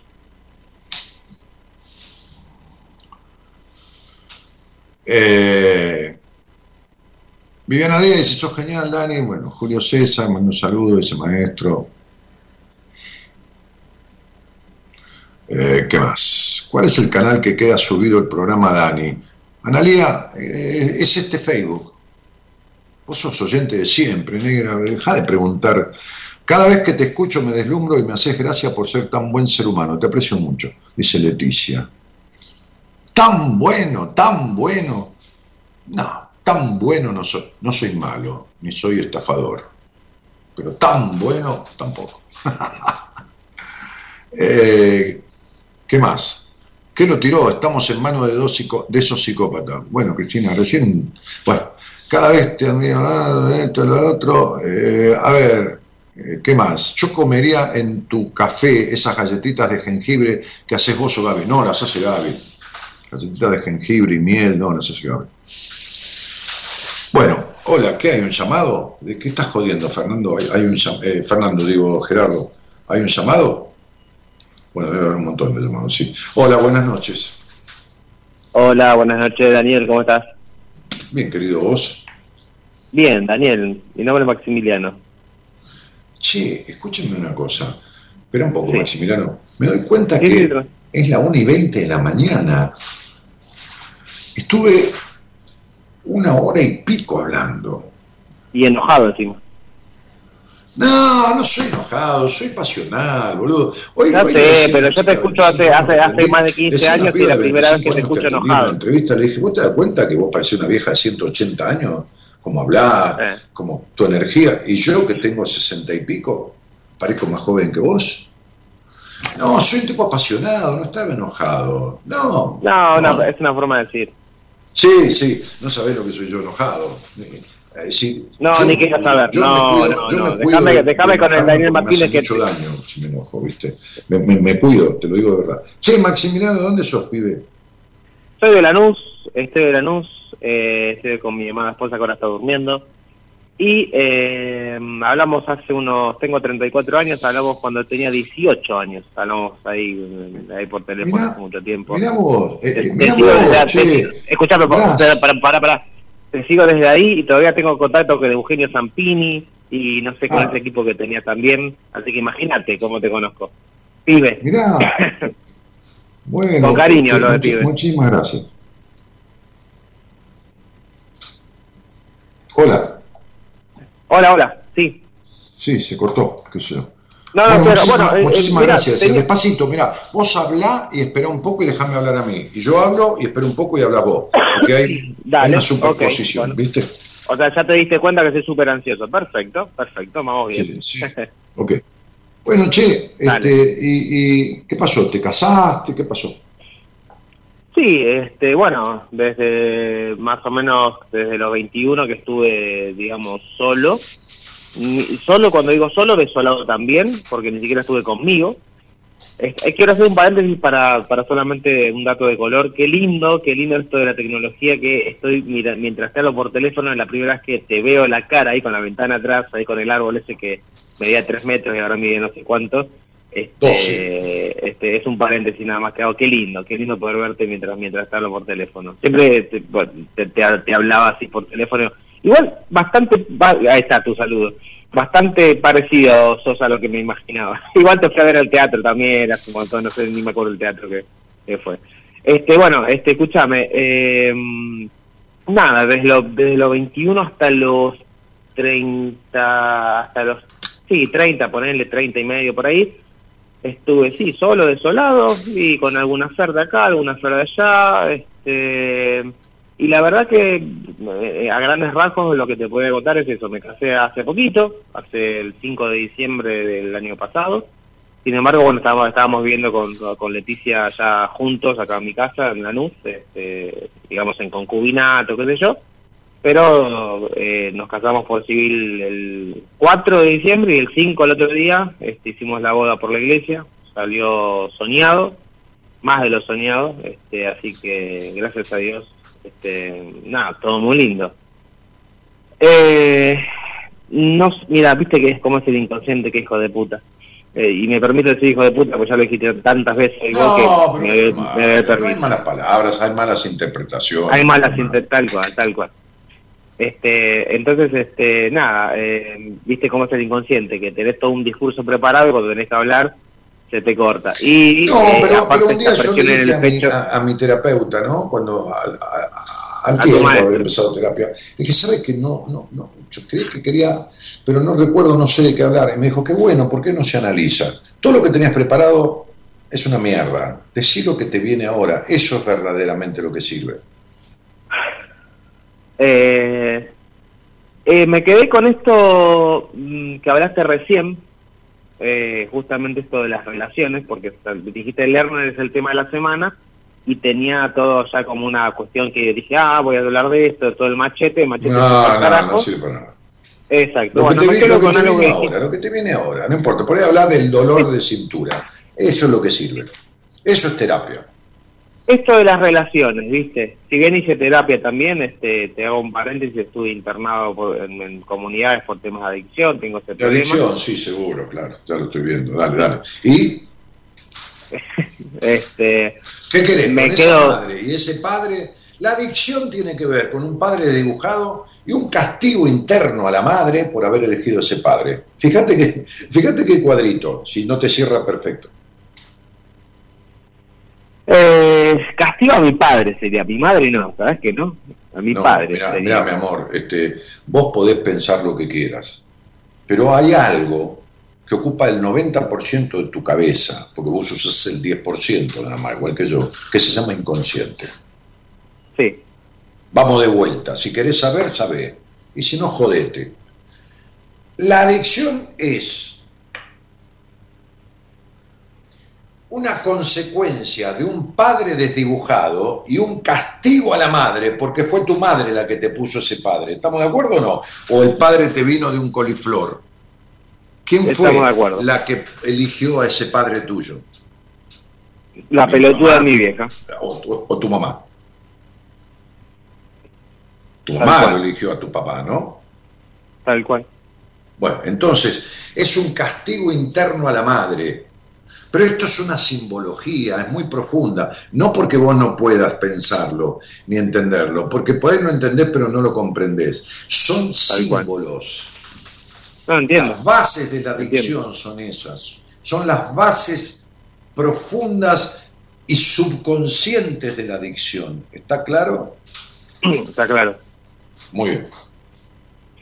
Sigo. Eh, y entonces, en base a, la, a todo esto de que hablaba de las relaciones, me hizo ruido este esto de. Vos hablabas. Me gustó porque empezaste hablando de las relaciones que este país viene teniendo, o, que en realidad la- la- de- generalmente el humano tiene con lo que sea, con la política, con, con, lo- con los gobiernos, con las relaciones de pareja, con los trabajos, con esto, con otro. Y a mí me hizo ruido con esta, esta cuestión de la relación con la sustancia. Sé que es muy profundo, sé que es, es para tratar en un ambiente No, no, no, sí, está bien, pero, pero ¿y entonces te hizo ruido, ¿por qué? Que es también un vínculo.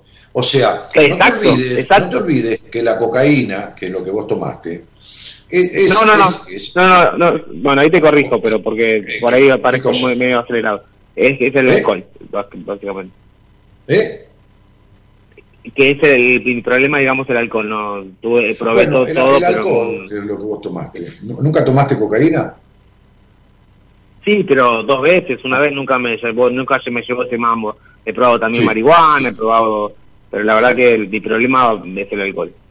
Bueno, perfecto.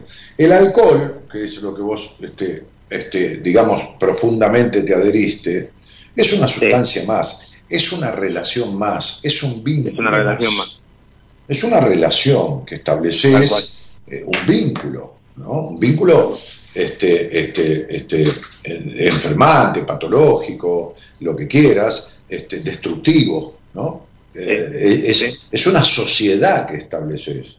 El, el- el- el- el alcohólico, naturalmente, es un tipo muy melancólico, con, con un vacío existencial muy fuerte, que es lo Sí. que vos has tenido, ¿no? Sí, sí. Esto de ¿para qué carajo vine acá? No lo encuentro, lo busqué, me pregunté y todavía no, no sé, no lo encuentro todavía. Pero bueno, eh, déjame que termine así no, no, no, porque se me van los hilos por, por las ramas y después termino en cualquier lado. Eh, me quedó esto haciendo ruido, esto de las relaciones, y bueno, yo me di cuenta hace, hace años igual me di cuenta de las relaciones. Me di cuenta, ¿sabes qué? Hace poquito, Daniel, eh, y venía caminando eh, de acá a cuatro cuadras de mi casa y tengo 34 años. Yo soy esto, me quedé con el, el, el programa creo que fue ayer de la primavera, esto de la calecita, la- de- del sentimiento profundo y, esto sí no lo, si ven lo tenía en el speech, pero me lo traigo ahora porque está fresco. Eh, porque lo siento decirlo, es- es- esto de haber, esto, oh no, pero ¿cómo puede ser loco? Pero hice 55 mil kilómetros, claro, pero en la calecita, mi amigo, encima del caballo ese que era de mentira, que vos pensabas que era de verdad, y era un pony y encima era de mentira. Entonces, este, sentís que recorriste y tenés el peso de que recorriste y tenés el cansancio de que recorriste y tenés los pies dolidos de que recorriste, pero tuviste siempre en el mismo lugar. Entonces, y cierro, este, mm, eh, tengo este peso, llámalo, yo te digo llámalo vos porque es el que sabe acaso vos, eh, llámalo como quieras, pero eh, tengo este peso de decir, loco, tengo 34 años. Yo tenía la, la, la fórmula de la, de la vida que era, bueno, me recibo a los 19 más o menos de la secundaria, termino una, la carrera al tipo 26, 27, 28 más o menos, me pongo a estudiar, me, bueno, digamos, me pongo a ejercer de, lo que estudié, qué sé yo, y este eh, me caso de hijos y genial. La vida me cago a trompadas, como a todo el mundo. No, no, la vida no te bueno, cago a trompada. Si vos querés que Dios se ría, contale tus planes. Y se va a reír enseguida. Como cuando ¿Y yo dije qué? ¿Cómo, que, perdón? un, que un psicólogo es un boludo, mis problemas me los arreglo yo, jamás voy a tomar un, un ansiolítico, y terminé tomando tres por día y fui 12 años a terapia. ¿viste? Eh, todo, todos los nunca, o todos los voy a hacer tal cosa y todo lo que quiero va a ser así, uno se lo termina metiendo en el culo, quedad tranquilo. Vos, yo y todos. Sí, sí, sí. Bueno, yo, eh, en base a eso que decís, es justamente lo que me pasó. Eh, quise decir, la vida me cagó trompada, como a todos, esta cosa de, de, a ver, eh, hay una película de Rocky, no sé si la, si la viste la fe, que, que le habla al hijo y le dice, nadie golpea más duro que la vida. El tema no es cuánto vos, vos le golpees a la vida, sino cuánto ella te golpea y vos te levantes todo el La tiempo. y vida no adelante. golpea, la vida es una maestra tan buena que te repite la lección hasta que la aprendas. El que se pega la cabeza contra la pared es uno. Es decir, en mi Claro. casa hay paredes y hay puertas. Yo no trato de salir por las paredes, salgo por las puertas. Pero en algunas oportunidades de mi vida, hace muchos años, quería atravesar las paredes. Entonces la vida no golpea un carajo. La vida, te- la, la vida, el camino lo elegís vos. Ahora, si te caes en un pantano o te morís congelado, es un problema tuyo que te fuiste a la Antártida en camiseta. ¿Entendés? Claro. La Antártida Claro. me cagó la vida. No, boludo, te fuiste a la Antártida en pantuflas y camiseta. ¿Está claro esto?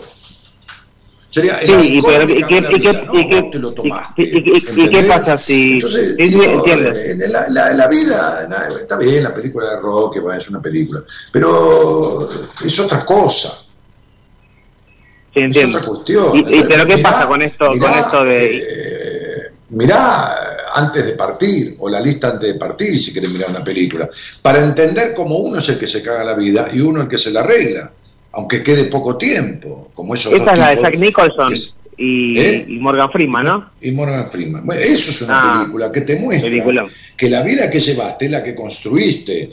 ¿Por qué? Y porque después podés tenerla diferente, pero también te la tenés que construir diferente.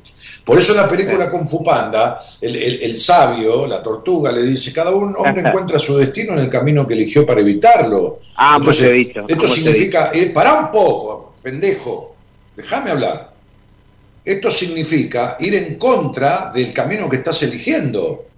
Entonces el camino tuyo, que es el camino del control, el camino de no sé qué mierda soy, el camino del enojo, de la violencia, de la ira, el camino de, los conflictos que tenés con el mando, todo este camino que tenés vos, es el camino que vos estás eligiendo.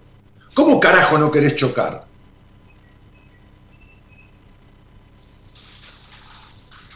Ahora habla lo que quieras. Eh, ¿Hablo ahora? Ahora habla lo que quieras. ¿Escuchaste lo que dije? Sí, sí, escuché ¿Cómo no la... vas a chocar si no eliminas los enojos del pasado, la infelicidad de tu madre dentro tuyo, el no haber tenido infancia, el crecer antes de tiempo, el ser el hombre de esa mujer, de esa madre, este, de- el hogar gris de mierda, sufrido, esforzado, ¿entendés? Los, los terribles enojos que tenés, la ira que tenés adentro, ¿cómo carajo no vas a chocar? Pero lógico, hermano, si no tenés resuelto ¿Cómo eso. cuerno sabes todo eso si no, no te conté nada de... Pero ¿cómo no voy a saber, flaco? Pero, pero, ¿cómo, pero ¿cómo, cómo no voy a saber? Pero no me digas son los años, ¿eh? No, no me ahí con ¿qué, los años, ¿Qué te no. importa qué es, boludo? ¿Qué, te- qué- qué tiene? ¿Cómo no voy a saber? ¿Vos no sabés lo que es un buen culo? Cuando lo mirás, a tu gusto, Sí, ¿no sí. sabés? ¿Y cómo no voy a saber Sí. yo de lo, que, de, lo, de lo que más sé en la vida? Que es de descubrir lo que le pasa al otro. Vos me escuchás hace 20 años y parece que saliste al aire hoy y no me escuchaste nunca. ¿Vos qué te crees que lo que yo hago qué es? ¿A que, que, que tengo arreglada a la gente, que le pago hace 30 años para que diga todo que sí? No. Yo, yo desde que el otro pone el culo ahí, adelante mío, en una entrevista privada, ya sé lo que le pasa, de dónde viene, cómo le viene, por qué le viene, cómo salir, cómo no salir, y la puta madre que lo parió. Después necesito una hora para explicárselo, ¿viste? Porque evidentemente... Claro. Pero, pero, pero yo ya sé lo que te pasa. ¿Sí? ¿Qué- qué- ¿Cómo no voy a saber? Si no, no soy yo. Si no, estuve mintiendo 28 años. Eh, bueno, es algo genuino que vos tenés que yo sé que es imposible que yo te hubiese seguido escuchando si, si sintiese que... este, Pero por eso, pero después, pero después no sé, agarrar un pincel y, y pintar y te tomar, agarrar un pincel es un desastre, ¿me entendés? Pintura pared para la mierda, o sea, no tengo ni idea, qué, qué sé yo, si es sintético, satinado, lo que mierda sea, no sé, loco, sé de esto, toco un poco el piano, cocino bastante bien y me la rebusco en algunas cosas, pero saber sé de esto. Y supe de inmobiliaria porque empecé de empleado a los 21 años, a los 22 tenía mi propia inmobiliaria y después tuve 25 años de ejercicio de la profesión. Si estás ejerciendo algo y no aprendés, bueno, sos un terrible pelotudo. Pero, pero bueno, y sé de esto, y sé eh, por encima del 90% cómodo del resto de los psicólogos del mundo entero. ¿Y qué cree que le haga? Sí. Que diga que no, que me haga el humilde, que diga, ay, bueno, no, en realidad tengo No, mentira. No, no, falsa modestia no. Pero voy en búsqueda del saber. No, boludo, digo No, lo que sé. Y me cago en, en el resto, si le molesta. Y no sé qué decirte ahora porque Nada, nada. Chavo, hasta luego. ¿Para qué viniste?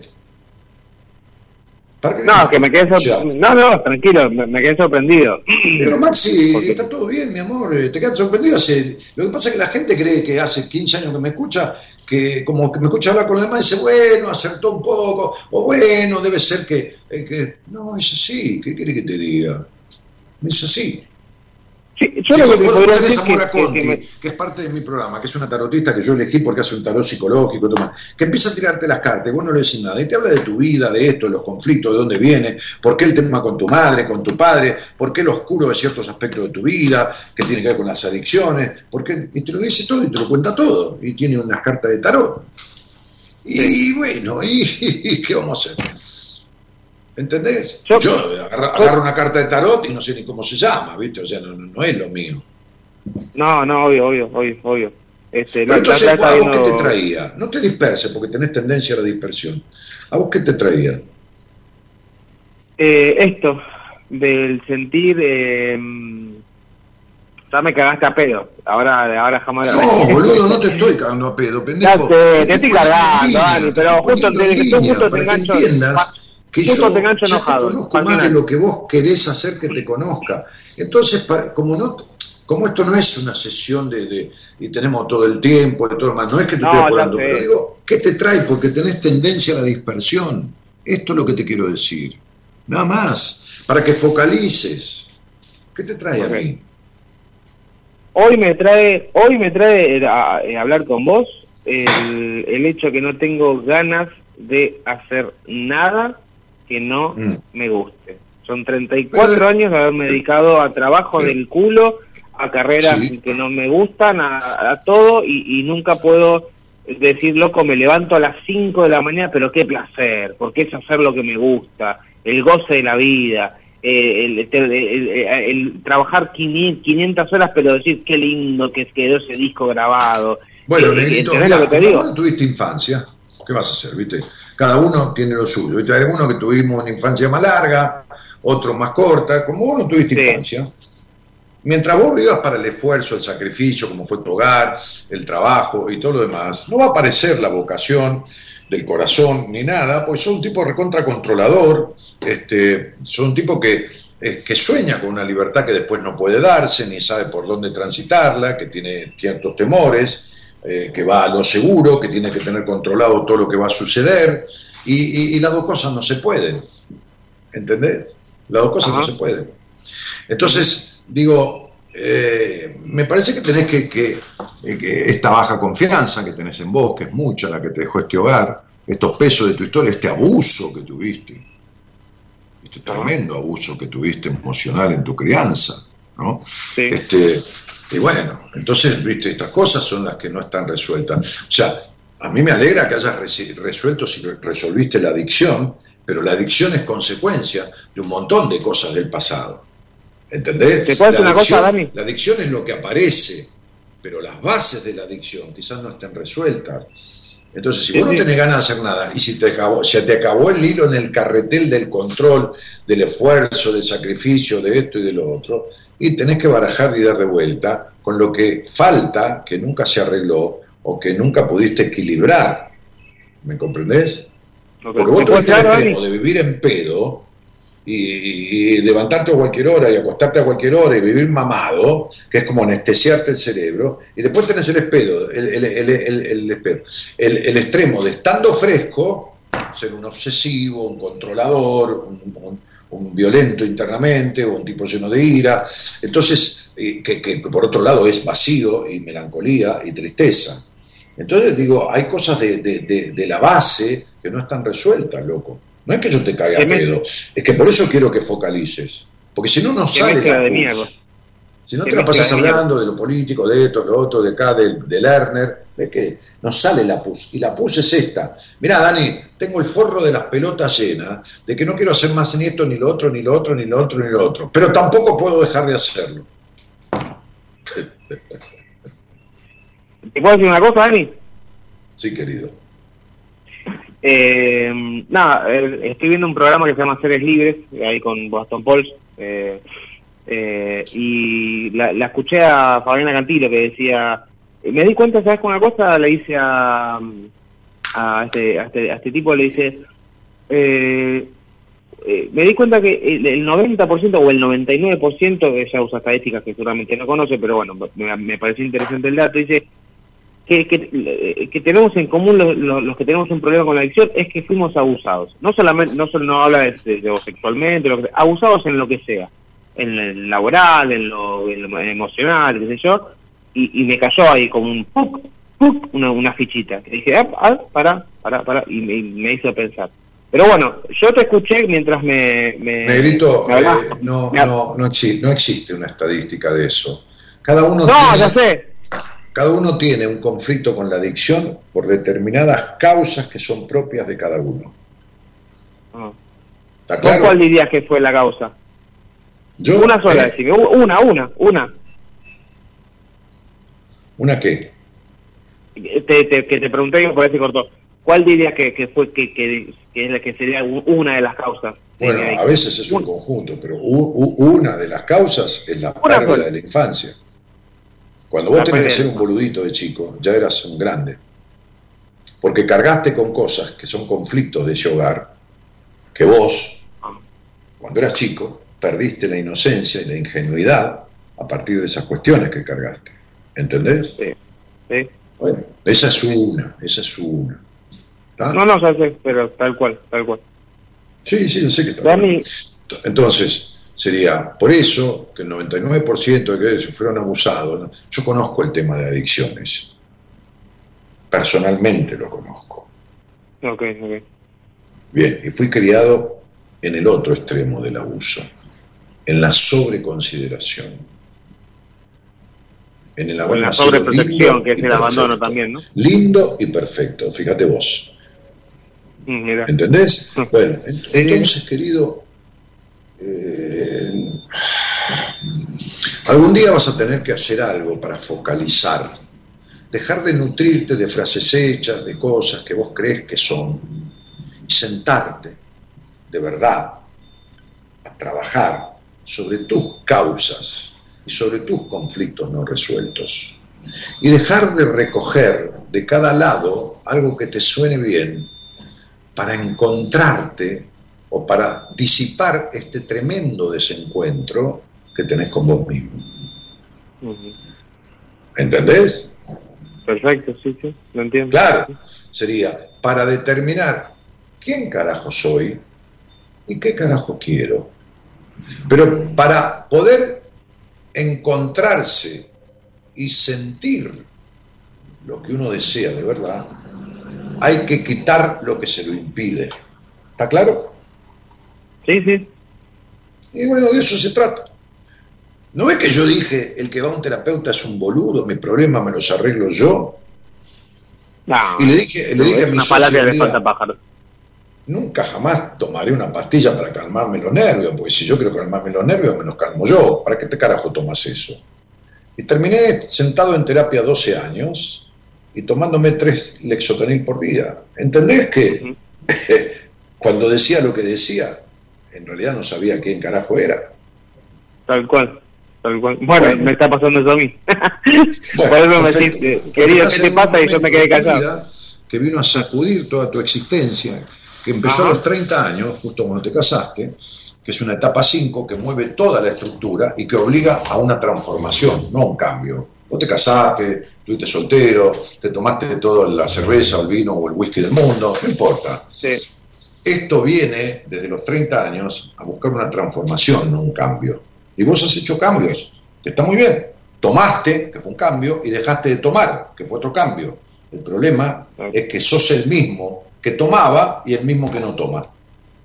Ajá, tal cual. El mismo, o Mm. peor. O peor. No, yo, no, yo no dije peor, boludo, no, no dije peor. Porque No, superaste una adicción y para eso se necesita mucho huevo y, y- y salir indemne de una, de una adicción sale un mínimo porcentaje de la gente. La mayoría sale con el Mm. cerebro estropeado o el cuerpo hecho mierda y entonces vos Sí. de tu cabeza, no de la psiquis, de tu cabeza y de tu cuerpo, saliste bastante indemne. Bueno, entonces esto es todo un logro. ¿Está claro? Ok. ok. Bueno, pibe, Muchas gracias por el, el, el halago este último, este que, que me decís que estoy bastante lindo. te mando un abrazo grande este, y, y que, que- que busques lo necesario para lograr esta transformación. Sí. ¿eh? Te mando un cariño. Daniel, este, yo también te mando un cariño y me alegro volver a encontrarte en este, en este, en este espacio. Seguimos hablando. Dale, dale, buena vida. ¿Cómo se llama tu mujer? Leticia, Leticia. Leticia. Bueno, un Leticia. cariño grande. Un cariño grande Hasta el nombre lindo. Chao. Chao, Dani.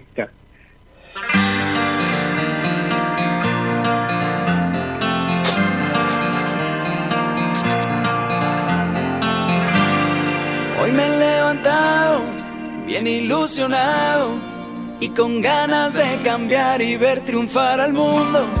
Un buen desayuno con mi cafecito, esos que te ayudan y despiertan tu destino.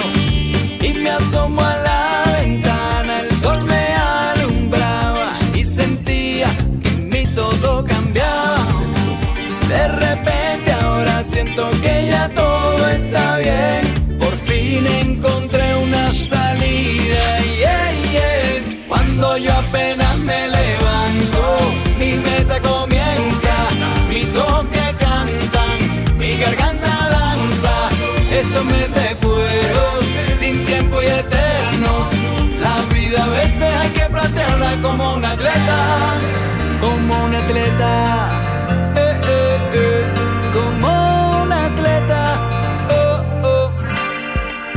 Estos días fueron más que complicados, de esos que te dejan para siempre lastimado. Sé que no es tan fácil, ponte en mis zapatos. En esta vida hay que seguir luchando y pedaleando. Y me asomo a la ventana, el sol me alumbraba y sentía que en mí todo cambiaba. De repente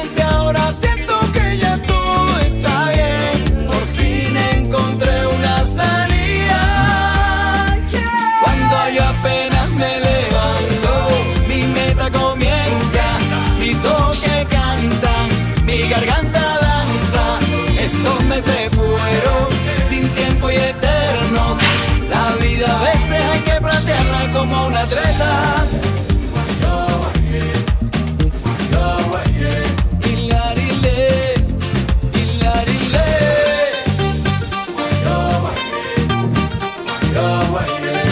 Sueño un mundo mejor solo.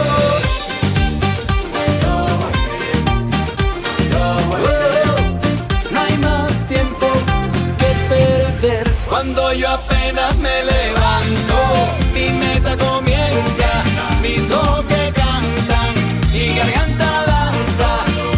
Estos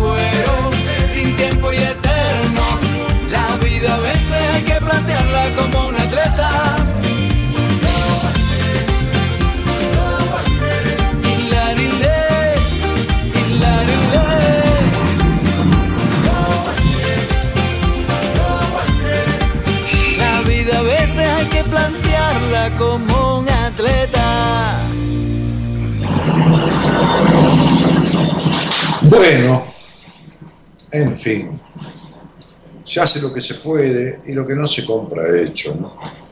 Se terminó el tema, cortó ahí este, este, Carlos Baute como un atleta. dice.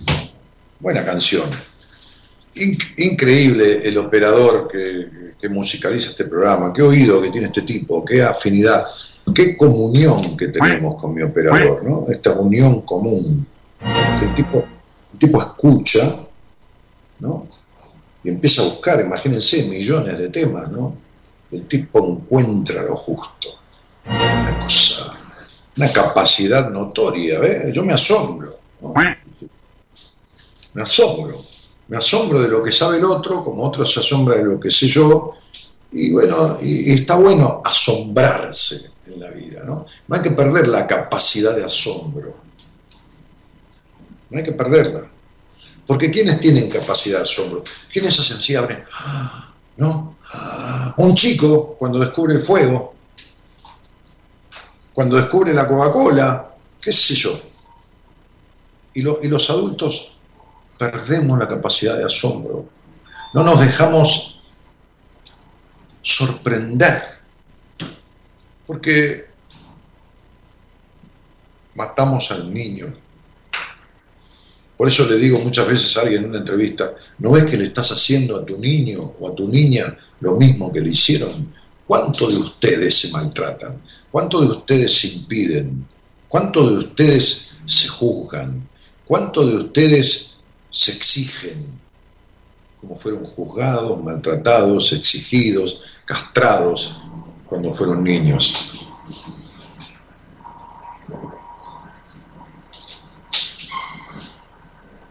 Entonces,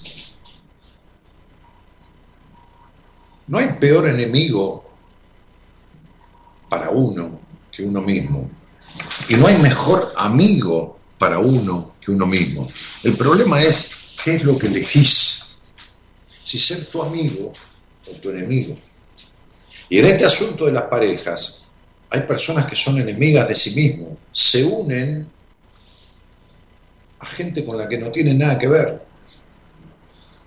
Si yo te dijera, hace una lista de 10 cosas que querés de una pareja, ¿cuántas tiene la pareja con la que estás? O el novio, o el marido, o la esposa, es lo mismo, mujer, hombre, qué sé yo, es lo mismo.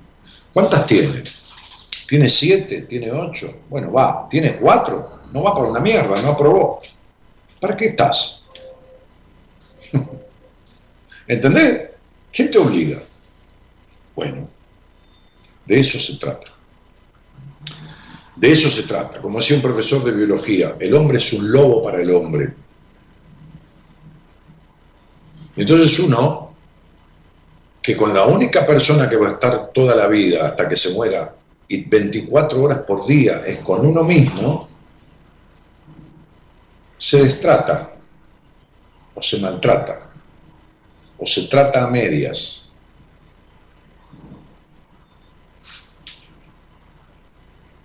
y trata mejor a los otros que a uno mismo. ¿Cómo se explica eso? ¿Cómo se explica eso?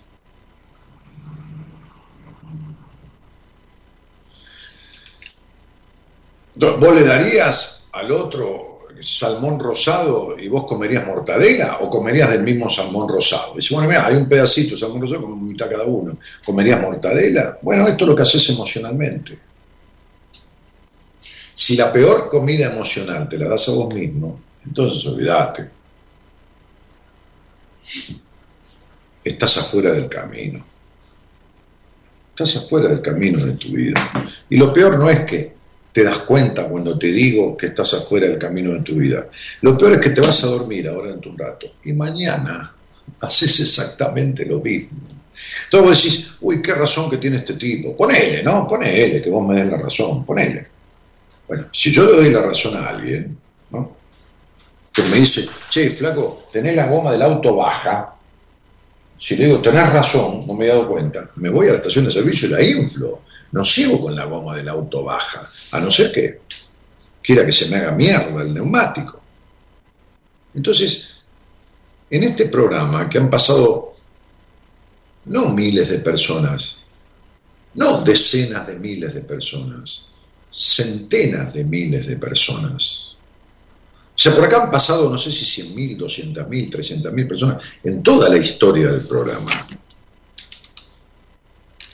¿Sabes las veces que la gente coincidió conmigo? Porque si no, no escucharían esto.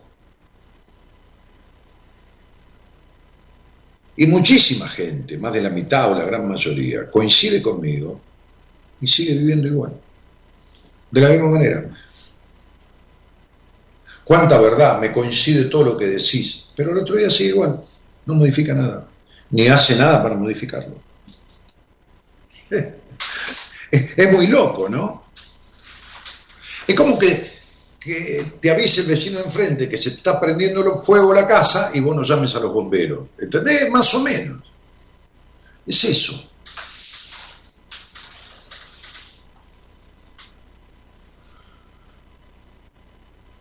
Este, Ana Calfunao, qué sé yo, no, te vi nunca por acá, Ana, bienvenida. Dice, ¿qué bomba tiraste para analizar? No, no, no sé qué bomba te referí, pero bueno, si, si, te sirvió y te explotó adentro, en el mejor sentido de la palabra, bueno, bienvenido sea, ¿no? Para hacerte pensar. Esta es la idea del programa, ¿no? Por lo menos hacerte pensar. Ahora, cuando uno piensa algo y descubre algo, tiene que hacer algo con eso. Porque si vos se te presenta una gotera en tu casa que filtra el techo y cae agua, al otro día te estás ocupando de que tapen la gotera. No, si tenés una gotera en la cabeza que te filtra y te traspasa la cabeza ¿no? y te la está haciendo mierda, hay que taparla de alguna, de alguna manera.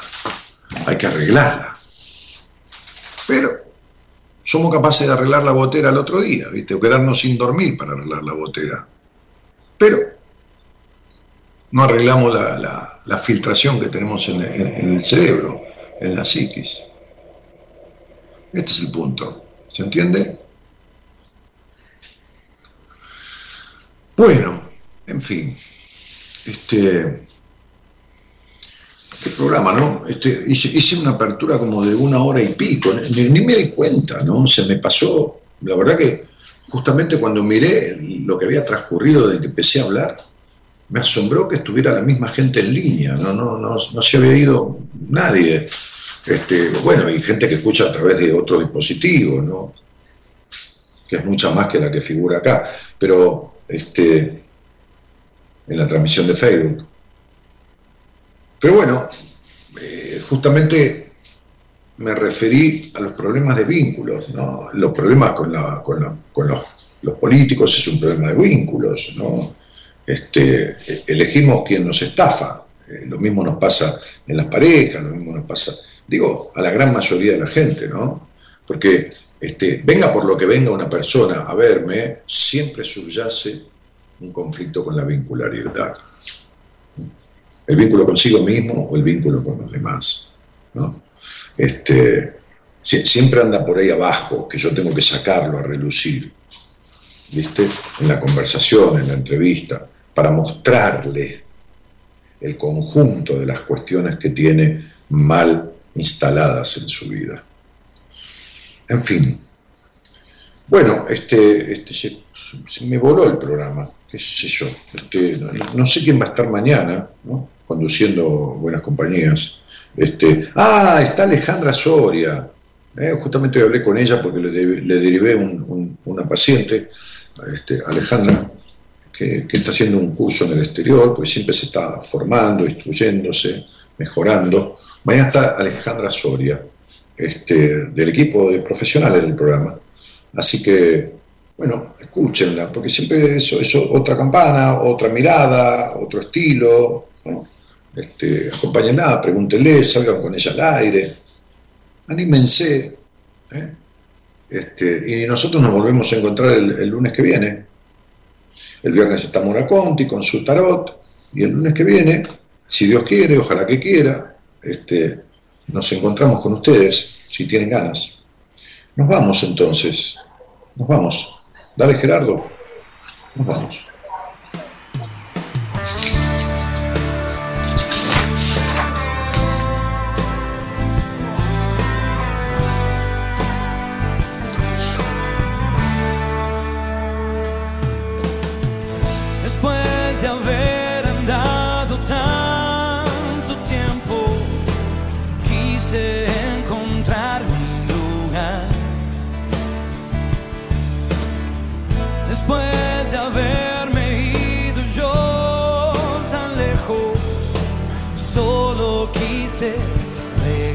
Regresar.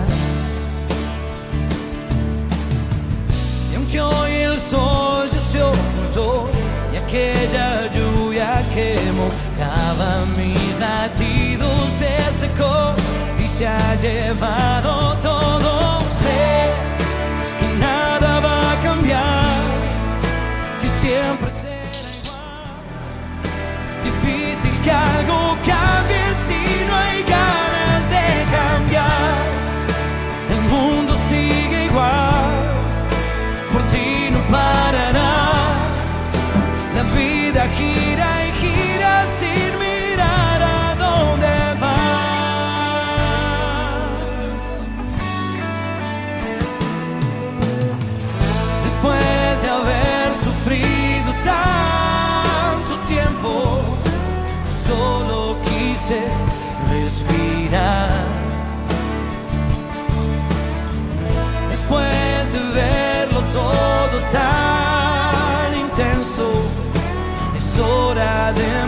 a aceptar.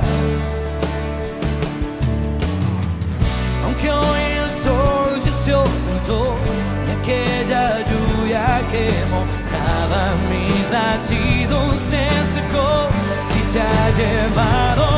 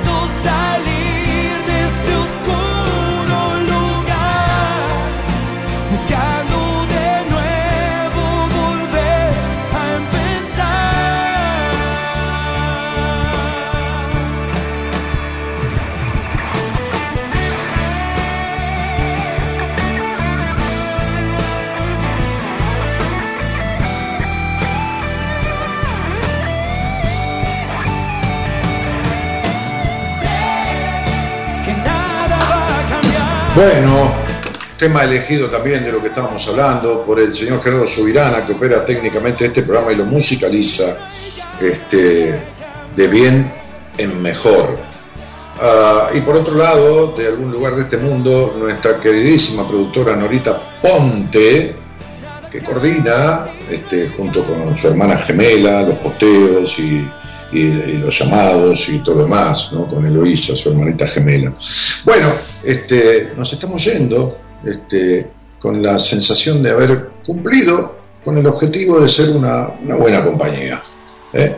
que, que tiene que ver con el nombre del programa que existe hace 28 años ya y algunos meses. Mi página web, para cualquier cosa que quieran ver, fotos, esto, libros, o no, pedir una consulta conmigo, simplemente curiosear, es www.danielmartinez.com.ar www.danielmartinez.com.ar Ese es mi nombre, volveré a estar el lunes que viene.